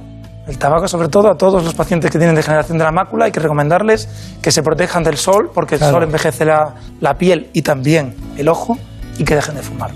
Muy bien, muy bien, muy bien. ¿Nos cuentas un poco cómo sería la consulta, la primera consulta que llega al oftalmólogo? Pues sí, porque hemos acudido a la nueva consulta del doctor Hurtado en el Instituto Nacional de la Visión para conocer la exploración básica que se puede realizar a cualquier paciente en oftalmología. Los pacientes acuden a la consulta del oftalmólogo bien para una revisión rutinaria, bien porque han notado algún síntoma de urgencia, ojo rojo, cambios en la visión, o bien referido por otros especialistas, bien médicos o bien optometristas. Cuando llegan a la consulta, lo primero que hacemos es eh, preguntarles el motivo de consulta y con un poco de experiencia, esa que es la parte más importante de la exploración y de toda la consulta, con eso ya podríamos saber casi el diagnóstico. A partir de ahí, le tomamos al paciente unas medidas del ojo y también ponemos unos cristalitos delante para ver si es miope, si tiene hipermetropía o si tiene astigmatismo o algún defecto más de visión. Le tomamos también la tensión ocular, que es como lo duro o blando que está el ojo, es una presión diferente a la presión arterial, pero que no da ningún síntoma y podría haber un problema de glaucoma y el paciente no saberlo. Le apoyamos o le vemos en la lámpara de hendidura, que es el instrumento de exploración normal del oftalmólogo, es una linterna con esta forma, y además le ponemos unas gotas de dilatar para ver la graduación de forma más exacta y además la retina. Con esta exploración podemos diagnosticar prácticamente todas las enfermedades del ojo, desde la córnea hasta el cristalino, hasta la retina o el nervio óptico. Está muy bien. ¿Algo que añadir? La primera consulta. No, solamente hacer énfasis en, la, en las, las preguntas, o sea, la entrevista que uno hace al paciente, porque al final dejamos eso un poquito de lado, centrándonos en la tecnología y en las pruebas, y es que te dan la clave en cuanto tengas un poquito de, no digo olfato clínico, pero vamos, es lo más importante. La exploración con lámpara de hendidura me llama mucho la atención. ¿Para qué sirve? Pues es, es- como he dicho, simplificándolo mucho, es una linterna. En vez de hacer así con una linternita, pues resulta que es una linterna en la que podemos hacer una hendidura. Una hendidura que es más ancha o más estrecha según nosotros movemos, bueno, pues una serie de ruedi- rueditas, ¿no? Y con eso podemos hacer cortes, cortes del ojo. Como el, el ojo está hecho para que la luz entre, si hacemos que entre un haz en forma de hendidura, podemos ver el, aquí la córnea, luego la cámara anterior, el cristalino y todo en profundidad. Es a ver a qué profundidad están las cosas. Eh, ¿qué, se- qué se considera una tensión ocular normal? Lo normal es entre 10 y 20. Así, sí, es hasta, 10 hasta 21, pero a mí me gusta entre 10 y 20. Bien. A partir de 20 se considera hipertensión ocular, que es un ojo más duro. Esa dureza mayor puede hacer que sufra el nervio óptico, sobre todo, y produzca esa enfermedad de la que hemos hablado, que es el glaucoma. Pero es un factor de riesgo, en realidad no es lo que provoca el glaucoma. Claro, claro, claro. Los temas audiovisuales, que es a lo que voy, eh, provocan un cierto cansancio visual. Sí, hay ¿En qué, en, síndromes qué, de- en qué acaba eso? Bueno, no, no suele acabar en nada grave. Al final son molestias que, ten- que tiene una persona pues, cuando está mucho tiempo delante de una tablet o delante de un ordenador, ¿no? que parpadeamos tres veces menos y eso hace que el ojo se quede más seco. Al final pues, produce sensación de arenilla, de cansancio al final del día, dolor de cabeza. En cuanto a cambios a futuro, hombre, los niños, el estar mucho tiempo con pantallas o bien o- libros o lo- cualquier objeto que sea cercano puede provocar miopía. Y eso sí es un cambio a largo plazo. Pero el resto suele ser cosas, pues, síntomas transitorios. Eh, suelen llegar tarde si, si el trastorno es nocturno, cuando hay una urgencia, ah, porque esperan hasta el día siguiente mucha- y a veces no es bueno. Eh, usted nos lo corregirá, pero antes vamos con la información. Marina Montiel. Pues sí, porque ¿qué es una urgencia en oftalmología y qué trastorno puede esperar? Para saber ante una dolencia en los ojos o en la visión si debemos acudir a urgencias. Seguro que muchas veces ha tenido un problema en el ojo, dolor, picor, y se ha preguntado si debería ir a urgencias. Quizás esta guía le pueda dar algo de luz para saber qué trastornos requieren la actuación urgente de un especialista. El primer motivo de consulta en las urgencias oftalmológicas es la conjuntivitis, ya sea bacteriana, vírica o alérgica. Sus síntomas suelen ser ojo rojo, picor y legañas. Por supuesto, los orzuelos, que son infecciones localizadas en el párpado. Sufrir un golpe fuerte, un traumatismo en la región ocular o tener sensación de cuerpo extraño en el ojo son consultas que no deben demorarse. Y por supuesto, cuando nos salpica un producto corrosivo, cemento, sosa cáustica u otros químicos. Sin duda, por este motivo, hay que acudir a urgencias. Y también debemos consultar sin tardanza si notamos disminución o alteraciones bruscas de la visión, o vemos las temidas moscas volantes. Pueden ser un desprendimiento de vitrio o de retina y ambas precisan una intervención rápida. Ha sido una gran información. Pequeñas grandes cosas. Exacto, efectivamente, está muy bien eso. Bueno, eh, ¿cuál es la urgencia en la que tenemos que estar más alerta y acudir antes a, a una urgencia, diríamos, oftalmológica? Porque también es verdad que a lo mejor ustedes, los oftalmólogos, ¿están de guardia también en los hospitales? Sí, bueno, en los hospitales públicos sí, en los privados normalmente no. Bien. Pero aquí hay un- una cosa con la que, bueno, me, me van a matar. Lo siento, pero yo, pues, yo ya doy la información. En general... Ahora que empezaba con una consulta nueva. Lo siento. Eh, me van a matar. Y es, es el paciente el que decide el motivo de consulta como para ir a urgencias. Es decir, el paciente es el que decide si algo es grave o no y le motiva para ir a urgencias. Lo digo porque hay veces que los médicos pues le decimos al paciente, es que esto no es urgente, ¿no? Es algo muy común y en oftalmología que el motivo de consulta principal son las conjuntivitis, los orzuelos y estas cosas, pues que te despierte un, un orzuelo a las 3 de la mañana en urgencias no te hace gracia. Pero el paciente, para el paciente era urgente y eso es lo importante. Es verdad que con formación, pues el paciente sabe mejor por qué ir. En oftalmología, vamos a decir que no hay emergencias, no hay que salir corriendo, corriendo para ir al oftalmólogo. Si cae sosa cáustica, no sé pues casi lo más importante es echarse agua en el ojo cuando uno está ahí, en ca- hasta que no quede agua en todo el edificio, y ya entonces me voy a urgencias para que vean qué tipo de lesiones me ha producido eso. O los traumatismos, sobre todo cuando son fuertes Claro. algo punzante que me da en el ojo, mm, eso tiene que ir. El resto puede esperar, pero al final le dejamos que el paciente sea el que lo decida, ¿de acuerdo? Está bien, está bien. ¿Cuáles son, en realidad, las alternativas a las gafas? Vale. ¿Cuáles son las principales? ¿Cuántas hay? Bueno, en general, dos o tres, supongo. ¿Ah, sí? Sí, no, no hay mucho más. Entonces, cuénteme. Ah, pues venga, las cuento. Llevamos gafas. Gafas, la opción mm, siguiente es la lentilla. La lentilla. Existen bien. lentillas que te pueden corregir perfectamente miopía, astigmatismo y hoy en día también la vista cansada. Bien. Y a partir de ahí, cirugía. Que depende de la edad, pues tenemos unas técnicas u otras. Vale. Si soy joven, me puedo operar con láser o con lentes intraoculares. Si soy un poco mayor, pues me puedo operar quitándome el cristalino y poniendo lentes intraoculares. Que también todas ellas pueden corregir miopía, hipermetropía, astigmatismo, vista cansada, lo que tengan. Es que se lo han puesto a ustedes muy fáciles, ¿eh? Todo, todo, todo es situación. Otra cosa es que luego el ojo no lo admita, para eso están las pruebas. Hay pacientes a los que hay que decirles, mire, no le podemos operar porque no es seguro. Claro. Pero vamos, opciones hay muchas. Y es que me gustaría eh, saber, una vez que ustedes operan una catarata, me imagino que operan primero una y luego otra, cuando es bilateral. ¿Cuánto tiempo pasan de una a otra? ¿Qué tiempo tiene que pasar? ¿Y cómo tiene que ser el índice visual para que ustedes lo decidan? Pero normalmente suele ser una semana. ¿Por qué? Porque las complicaciones graves, que son muy poco frecuentes, ocurren en los tres o cuatro primeros días. Entonces, cuando operas un ojo y has visto que a la semana pues la evolución ha sido la natural, no ha tenido ninguna complicación, operas el segundo. Hay sitios en los que se hacen los dos de golpe, pero es una práctica que, bueno, tiene sus detalles.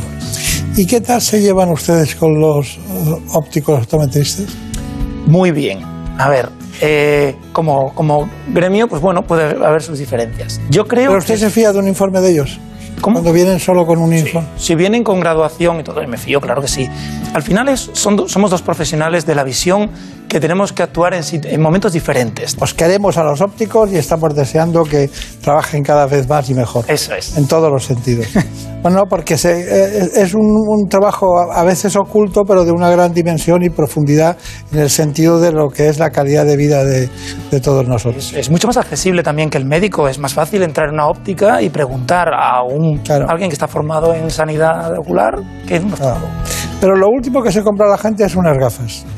Cuando, cu- cuando estamos en deficiencias como las de ahora, eh, se- las gafas pueden esperar. Sí, o decimos, no, la de, las de farmacia, ¿no? Sí. Para cerca y estas Sí, cosas sí. que son más no. baratas. No, señor. No es lo ideal, la No. verdad. Bueno, ¿cuáles son sus conclusiones? Bueno, mis conclusiones es que ya hemos dicho que las urgencias pues es algo que el paciente puede acudir cuando lo crea necesario, que en la consulta del oftalmólogo van a hacer una serie de pruebas, que lo principal va a ser la, la anamnesis, pero que hay muchas complementarias muy buenas y que con eso pues podemos tener una atención oftalmológica, una salud visual que nos dure toda la vida. ¿Sabe usted cómo se llama el centro donde trabaja? Sí, lo veo por la mañana. A ver, dígamelo, dígamelo. El Instituto Nacional de la Visión. Instituto Nacional de la Visión. Bueno, que sea de la visión, es lo importante, porque nacional ya sabemos que lo es. Muchísimas gracias por todo, ha sido un, un gran placer tenerla aquí con nosotros, como siempre. Lo que no sé es para qué, para qué tiene ese ojo. Porque ahí. al final no lo he usado, no me hace falta. Se ha tirado desde por la mañana abriendo, abriendo. No, pero porque la anatomía del ojo es muy particular, entonces conviene tenerlo delante para señalar. Si no, yo digo retina y la gente dice, ¿eso qué es? Está bien. Bueno, pues ya lo saben ustedes, lo primero es la vida, pero nosotros hoy lo hemos dedicado a la vista. Así que ojo con la vista y lo mismo, ojo con la vida. En buenas manos. ¿Conoces la relación entre cuidar de tu hogar y cuidar de ti? En Murprotec sabemos que cuando eliminamos las humedades de forma definitiva de tu hogar estamos cuidando de ti y de tu familia. Una vivienda libre de humedades es sana y segura. Llámanos al 930 1130 o accede en murprotec.es. Cuidando de tu hogar, cuidamos de ti.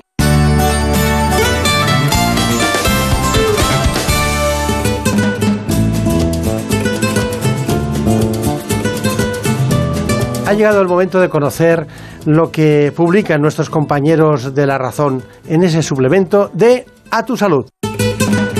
Saludos desde La Razón. Esta semana el suplemento a tu salud es un número muy especial para nosotros, ya que este dominical acaba de cumplir nada más y nada menos que 20 años desde que comenzó a publicarse, convirtiéndose así en el suplemento de salud decano de la prensa española. Y para celebrar esta importante fecha, el pasado miércoles la Casa de la Razón acogió una gran fiesta a la que no faltaron los máximos representantes del sector sanitario. La ministra de Sanidad, Carolina Darias, presidió el acto y aprovechó la ocasión para alabar el buen hacer que cada domingo realiza tu salud, sobre todo en momentos de pandemia cuando la divulgación sanitaria y el rigor periodístico han sido claves para la sociedad española. Tampoco quisieron perderse esta celebración algunos consejeros de sanidad, como Enrique Ruiz Escudero, consejero de salud de la Comunidad de Madrid, o Jesús Aguirre, consejero de sanidad de Andalucía, además de otras autoridades como el alcalde de Madrid, José Luis Martínez Almeida, o la presidenta del Consejo de Estado, María Teresa Fernández de la Vega. Además de todas las fotografías del acto, en este número de A Tu Salud hacemos un repaso de los reportajes más históricos de estas dos décadas de publicación, con un recorrido por sus 40 portadas más emblemáticas. Y también contamos con artículos de opinión de grandes firmas del ámbito sanitario, organizaciones colegiales de médicos, enfermeras, farmacéuticos, así como algunas de las compañías más importantes del sector. Un número sin duda muy especial con el que celebrar la buena salud del periodismo sanitario. Feliz semana a todos. En buenas manos.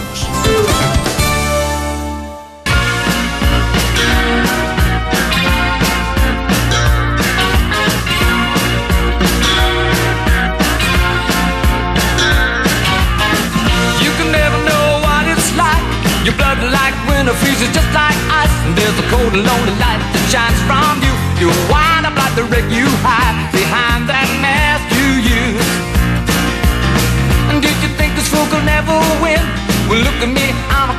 Una de las cosas más fundamentales, después de verlo todo claro, es encontrar tu persona vitamina.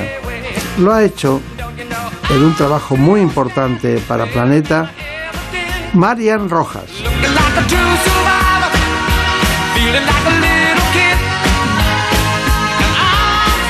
Esta psiquiatra nos pone al día sobre este asunto tan importante como es encontrar tu persona vitamina.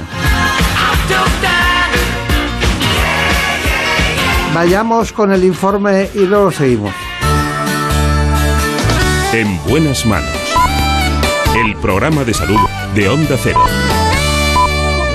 La doctora Marian Rojas es la autora de no ficción más vendida de los últimos cinco años con su libro Cómo hacer que te pasen cosas buenas. En esta ocasión nos invita a buscar a las personas vitamina de nuestro entorno, aquellas que cuando nos sucede algo bueno se alegran incluso más que nosotros mismos. Esta obra nos ayudará a comprender el vínculo con nuestros padres, nuestros hijos, nuestra pareja, amigos y compañeros de trabajo, a la vez que entendemos nuestra historia emocional, porque cuando uno se comprende se siente aliviado. Nos habla del apego, la infancia y el amor desde un punto de vista científico, psicológico y humano. Además nos presenta a la auténtica protagonista para que esto sea posible, la oxitocina, la hormona del amor. Bueno, la verdad es que queremos encontrar todos una persona vitamina, pero antes hay que saber cómo, cuándo, por qué, cuáles son sus funciones principales y sobre todo cómo se estimulan ciertos apegos, cariños, afectos, emociones positivas y cuando ocurre, ocurren cosas que, bueno, mejor no hablar de ellas, pero que están en el ánimo de todos. ¿no? Así que me gustaría antes que cualquier otra cosa nos contaran quién es Marian Rojas Estapé en este momento de su biografía, a ver quién es. Pues la doctora Marian Rojas es psiquiatra y trabaja en el Instituto Español de Investigaciones Psiquiátricas en Madrid. Ha publicado ya dos bestsellers, Cómo hacer que te pasen cosas buenas y Encuentra a tu persona vitamina. Buenos días, doctora. Buenos días, Marina. Muchas gracias por, por invitarme a este programa. Me hacía especial ilusión. bueno, pues la última vez que nos vimos eh, había libros de por medio. Efectivamente, en los premios Planeta. Ahí, efectivamente, una, una de las casas de toda su familia, ¿no? En todos los sentidos. Bueno, vamos allá. Eh, ¿Cómo se detecta una persona vitamina? Bueno, yo creo que a veces entendemos las personas vitamina buscando el opuesto. Es decir, hablando de esas personas tóxicas, que a mí no me gusta nada la palabra persona tóxica, porque nadie es tóxico de por sí. Es tóxico el efecto que produce en nosotros mismos. Una persona es tóxica cuando nos inunda de cortisol, cuando nos activa el estado de alerta y de amenaza. Y de repente uno, solo con recibir un mensaje, toparse con la otra persona o traerla a la mente, nota que se ha tensado. Eso es una persona tóxica. En contraposición, tenemos las personas vitamina. Las personas vitamina son aquellas que te eh, estimulan el estado de ánimo, que potencian tu autoestima, que te quitan la angustia en un momento de gran tensión, que te miran y no te juzgan que te miran y te prestan atención. Es que hoy en día nadie presta atención, doctor. Tú estás con alguien y tiene el teléfono en la mano. Nadie tiene tiempo para mirarte, aparcar su pantalla y decirte, cuéntame qué te pasa. Y no te lo busco solucionar en dos minutos, sino que te escucha, te entiende, empatiza contigo. Yo digo que las personas vitamina son aquellas que cuando te pasa algo bueno, se ilusiona incluso más que tú mismo. Pues yo tengo una. Pues me encanta, gracias a Dios, qué bien. Su padre. Bueno, es que mi padre es persona vitamina para muchísimas personas. Sí, escucha. Escucha, presta atención, no juzga. No pasa nada desapercibido por su cabeza, en absoluto. Lo observa todo. Observa, sí, sí. Un gran observador. Y le gustaría saberlo todo. Me gustaría saberlo todo. sí, Me gustaría saber más. Siempre dice que no, no, tiene tiempo para estudiar todo lo que le gustaría saber. Está bien. Bueno, dígame, mm, yo soy ginecólogo y claro, el tema de la oxitocina forma parte de nuestra vida en el sentido de que cuando hay contracciones uterinas, eh, para, cuando paren ustedes, pues eh, bueno, hay oxitocina, hay una cierta elevación y entonces se contrae la matriz y puede ser todo positivo. Pero veo que usted ha quitado la palabra oxitocina porque aquí, si dijéramos encuentra la oxitocina en tu vida, no venderíamos ni un libro. Bueno, es que tenemos que partir de la base que el noventa y tantos por ciento de la población asocia oxitocina con mujer, parto y lactancia. Y yo también, ¿eh? cuando había estudiado la carrera. Y de hecho cuento una anécdota al inicio del libro que me sucedió. Yo en cómo hacer que te pasen cosas buenas me dediqué a investigar el cortisol, que es la hormona del estrés. La hormona que nos inflama, que nos estresa, que nos modifica la microbiota. Que nos cura. Sí, es la hormona, pero llegó un punto que lo estudié, tenía hasta una alerta en Google para que cada cosa que se publicara del cortisol eh, me llegara a mi, a mi correo. Y uno de los temas que más he investigado en estos años es cómo bajar el cortisol de todas las maneras posibles. Y hay una anécdota que yo creo que te va a gustar, que me pasó hace unos años. y había nacido mi tercer hijo. Yo estaba en plena lactancia. Y entonces ese día eh, me habían invitado a un congreso de medicina para la presentación de un nuevo fármaco. Salí de mi casa de, de Madrid, me fui al centro de Madrid y en un parking de estos perdidos viejos de- del centro de Madrid bajé a la planta menos 3, dejé mi coche, que es un golf viejo que tiene 15 años, lleno de rasguños, y subí al, y subí al congreso. Cuando iba un rato, ya estuve escuchando, dije, me tengo que marchar a casa que al bebé le toca comer. Y cuando bajo al parking, un tipo me empieza a seguir por el parking y me dice, dame las llaves, dame tu coche, dame no sé qué. Yo creo que pensó que mi coche era otro. Y le digo, y yo en vez de darle las llaves, el móvil y la vida, me subí a mi coche, bajé el pestillo, arranqué y empecé a salir a toda velocidad por el parking con una crisis de pánico. O sea que me, entonces el tío iba corriendo detrás, yo no podía respirar. Y entonces yo empecé a decir, te has intoxicado de cortisol, tienes una crisis de ansiedad, respira. Pero yo, que me considero, no soy experta en nada, pero me considero que soy un poquillo de lo mío, dije que no me puedo tranquilizar. Y llamé a mi marido mientras subía por la castellana y con la voz entrecortada le dije, me han atracado. ¿Eh, ¿De qué? Y mi marido, ¿pero dónde estás? ¿Quieren un rescate? O sea, no se enteraba de nada el pobre. Llegué a mi casa, subí al ascensor y la persona que cuidaba de mi bebé me dio al bebé en brazos para que comiera porque ya estaba llorando. Entonces me senté y esta, esta señora que lleva cuidando a mi bebé un- llevaba un tiempo me dijo, pero Marian, pero, pero estás bien. Yo no podía hablar de la angustia. Yo sabía que ese pico de cortisol tardaba unas cuantas horas en volver a su estado original. Y de repente entra mi marido en la habitación y yo ya estaba dando de comer al bebé y me dice, ¿pero qué ha pasado? Y le digo, mira, te lo voy a explicar. Estaba yo en el parking de la... Y me dice, ¿por qué hablas tan tranquila? ¿Te has tomado algo? Y le digo, no. Y he bajado el cortisol muy rápido. Hay que investigar cómo ha sido. Me quedo mirando al pequeño y digo, ¿y si la oxitocina bajara el cortisol? Termino de darle de comer, me empiezo a investigar y descubro, yo no descubro nada, pero me doy cuenta que está descubierto que cuando tú estimulas la oxitocina baja el cortisol. Digo, yo lo que tengo que escribir un libro es cómo estimular la oxitocina, porque como no nos podemos poner a lactar todos los que estamos aquí, cómo podemos estimular la oxitocina. Y de eso trata el libro, de estimular la oxitocina en un mundo intoxicado de Sí, cortisol. lo que usted quiera, pero usted a la mitad ha dicho, los maridos no se enteran de nada, pobre, ha dicho pobre. ¿Se enteran de algo? Sí, se enteran, pero es verdad que su cerebro, el cerebro de los maridos y de las mujeres, no funcionan igual. Los hombres y las mujeres tenemos, eh, somos muy, muy similares en muchos aspectos, pero muy diferentes en otro.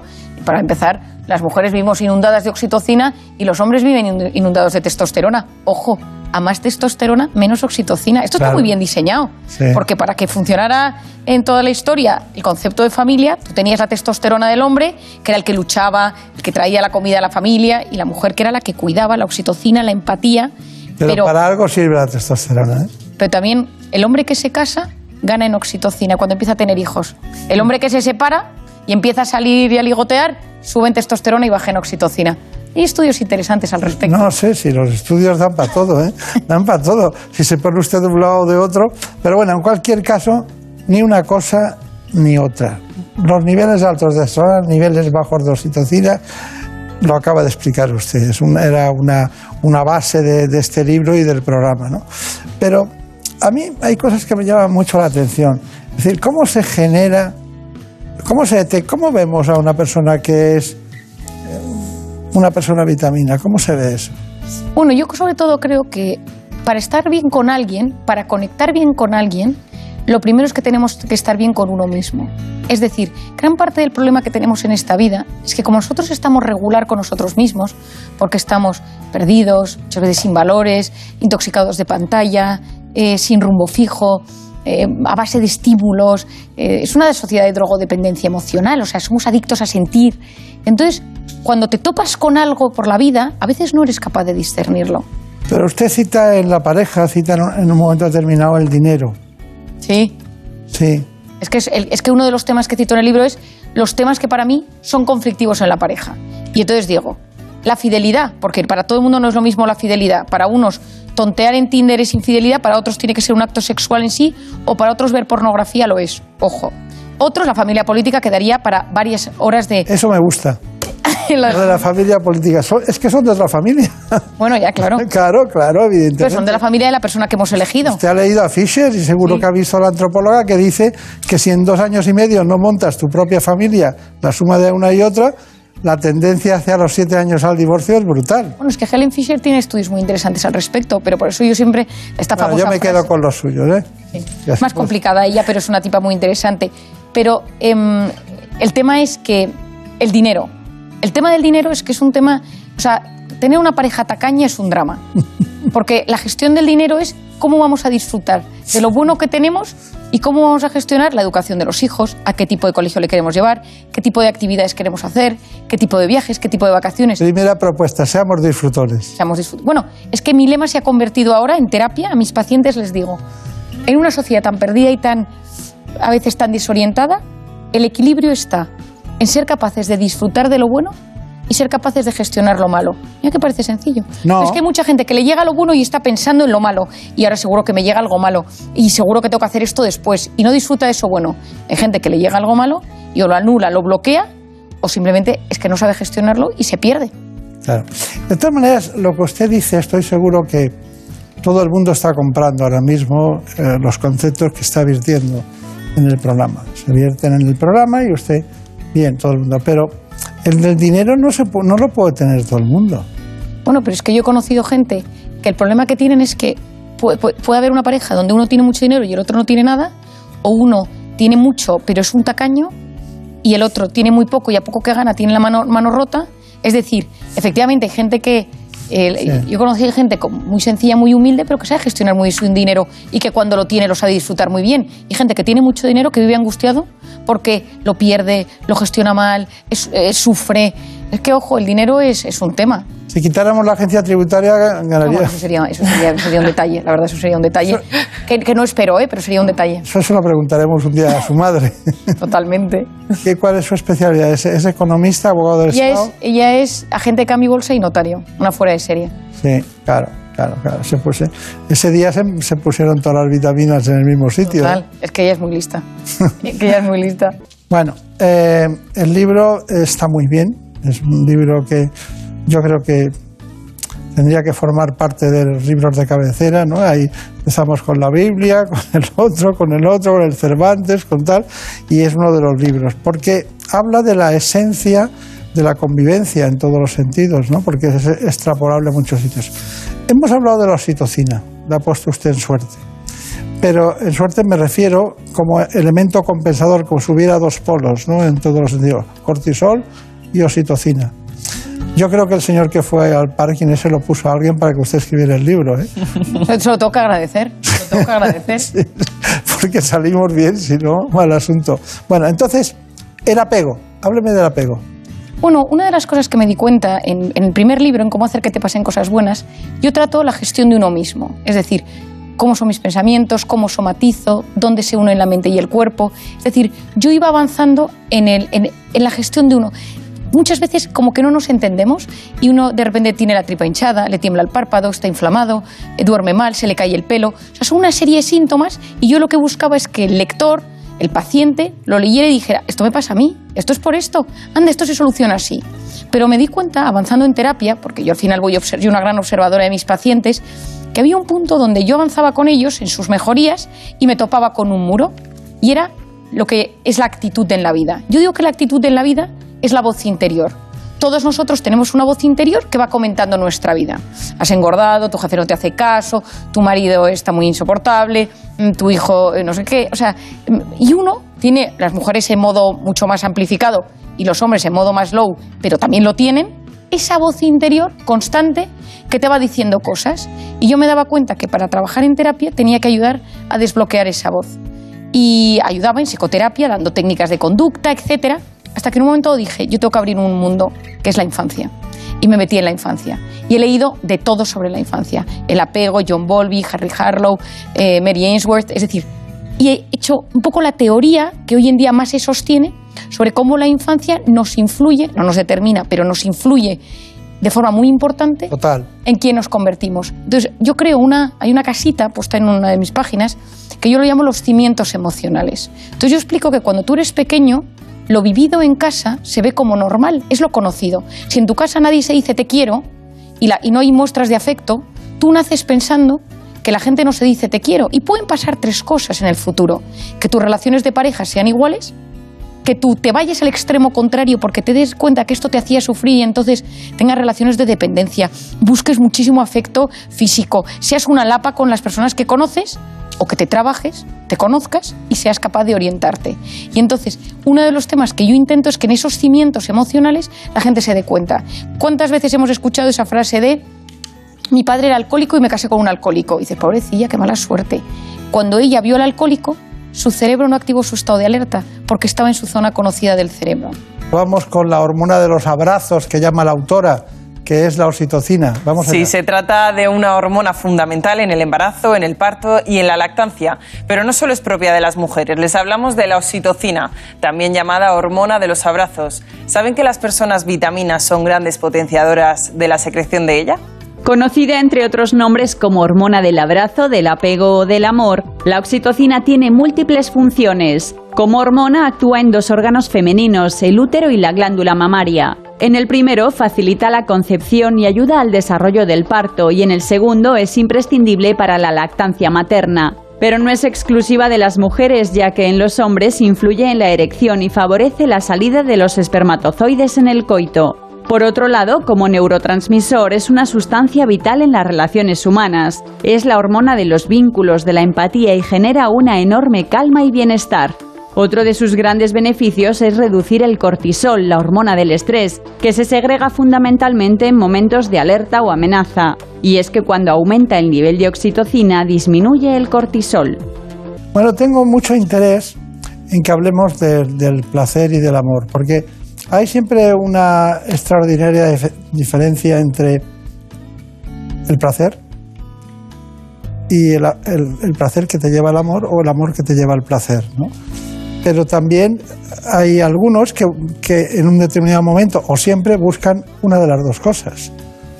Eso es un encuentro, un encuentro afectivo muy importante. ¿Qué me dice?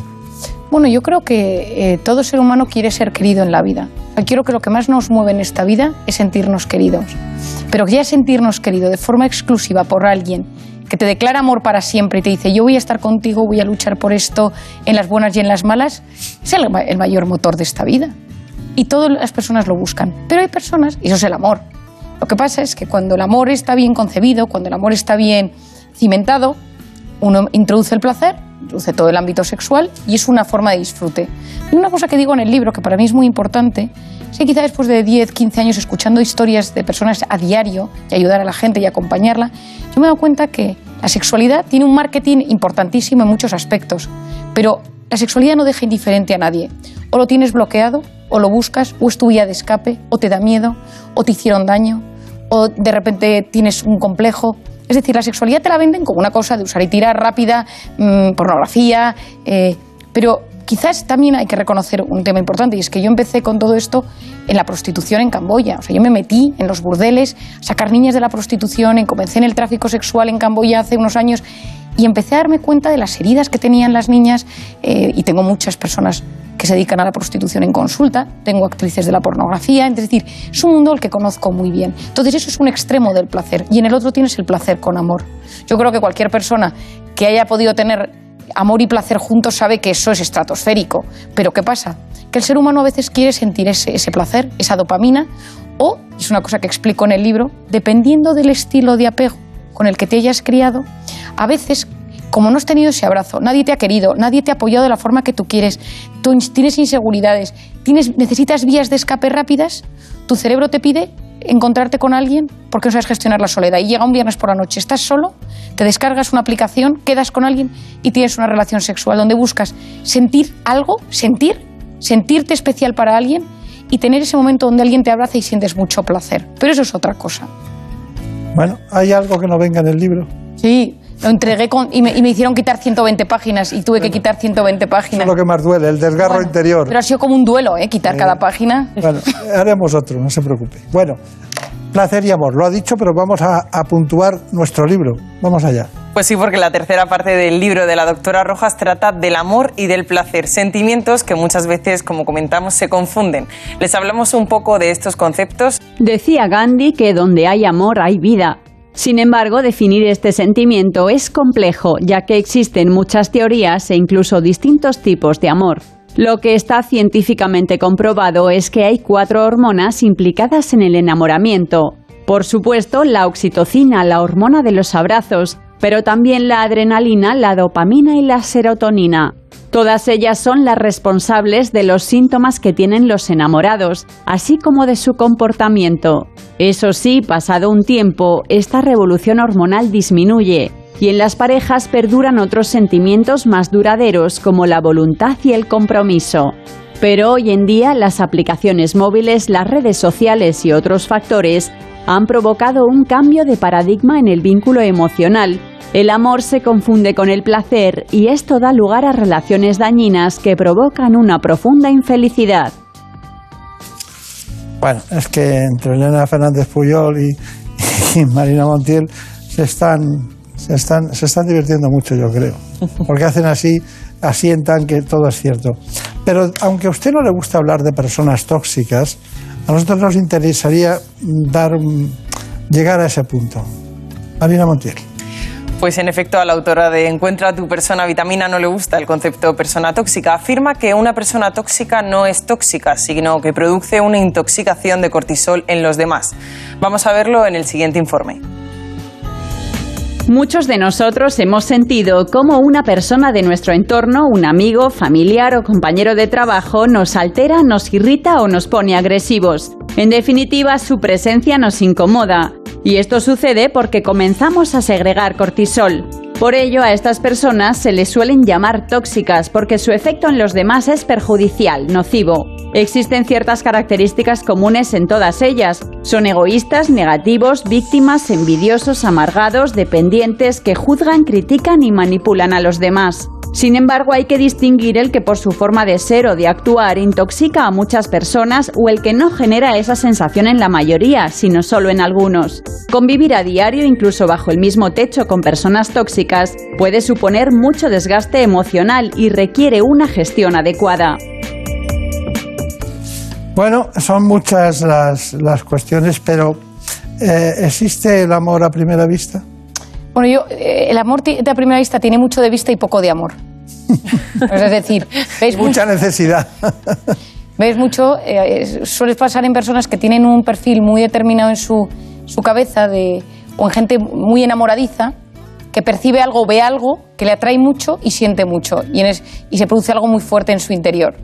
Conozco un caso personal, cercanísimo, que lo pongo en el libro, pero en general no suelo creer mucho en ese amor a primera vista. Son esos recuadros maravillosos que hay en el libro, ¿no? Las historias concretas. Son historias clínicas psiquiátricas preta porter que usted ha ido metiendo después de, eh, bueno, de tener experiencias psiquiátricas en todos los días. Porque no olvidemos que estamos hablando de una ciencia médica en comparación con el movimiento social en todos los sentidos. ¿Qué tal con los, los- to- todo ese mundo tecnológico de, del móvil y de todo eso? ¿Qué, ¿Cómo lo ve? Bueno, yo he escrito mucho y he hablado mucho al respecto. Es decir, yo tengo, yo tengo un móvil, yo estoy digitalizada en muchos aspectos, pero considero que si no sabemos controlar y gestionar nosotros las pantallas, nos, nos dominan a nosotros y nos modifican el cerebro, nos modifican el sistema de gratificación. Lo quiero todo y lo quiero ya. Y por otro lado, a la larga, si no lo sabes gestionar bien, te generan una adicción.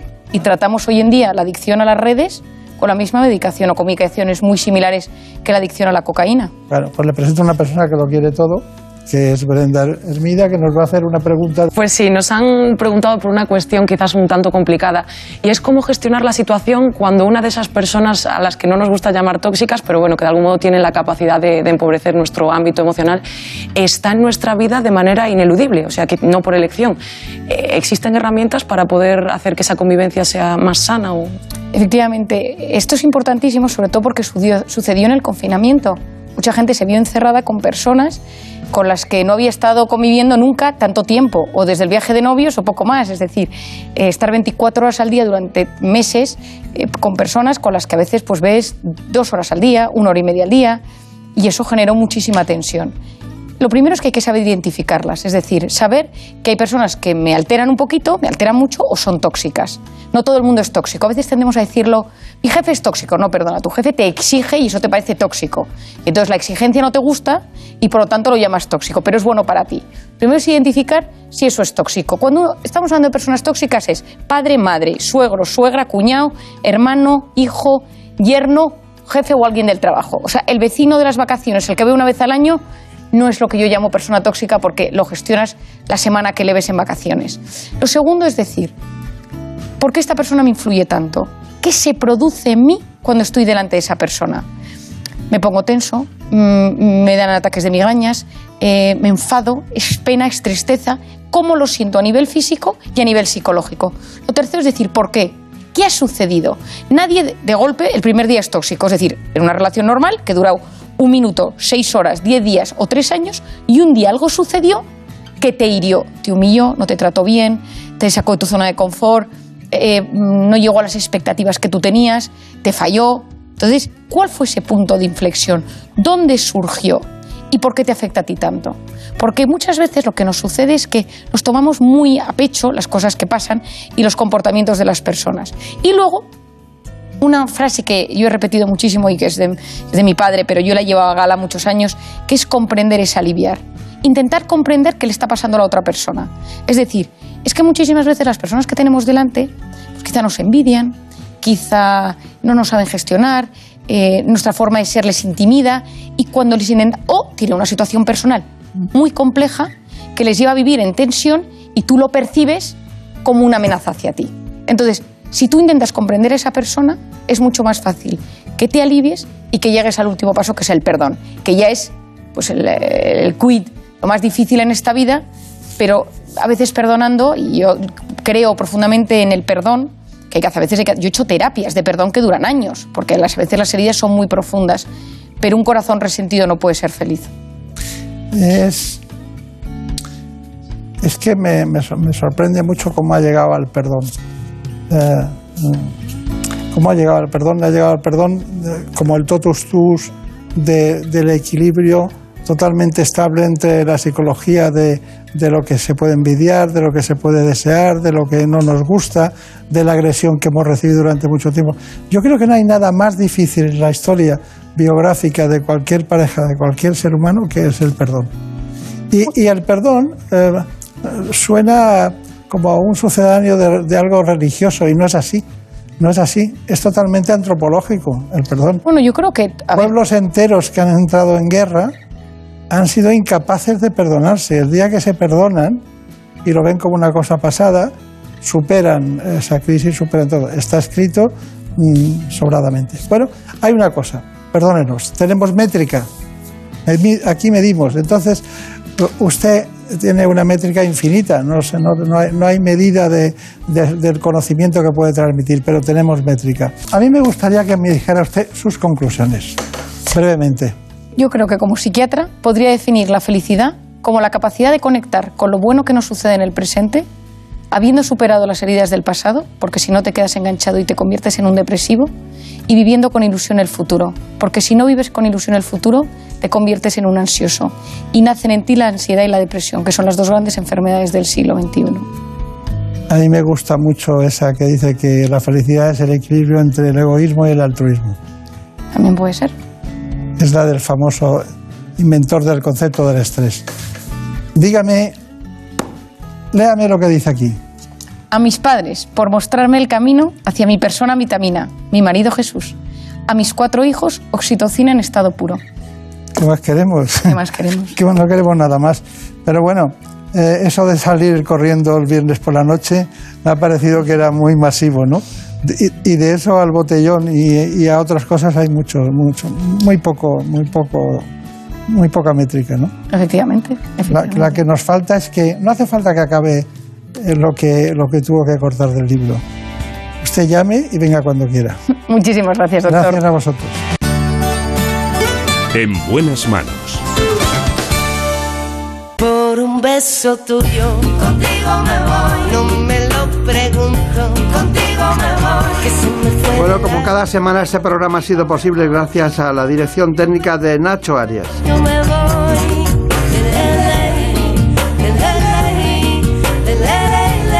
El origen de los textos pertenece al programa ¿Qué me pasa, doctor?, que se emitirá ahora a las 9 de la mañana en la sexta. Por un beso tuyo me quedé en silencio cuando Coordinó el espacio para todos ustedes, como siempre, Marta López Llorente. tuyo el amor. Ya ha dejado de bailar. se dejó llevar y se enreda el tiempo mojando los sueños y tu boca loca me quiso engañar. Por un beso tuyo ya no tengo dueño, pero nosotros en la radio tenemos siempre los mismos dueños, los oyentes. Volvemos la semana que viene, seguiremos hablando de salud. Por un beso tuyo, contigo me voy. No me lo pregunto, contigo me voy. Que se me fue del alma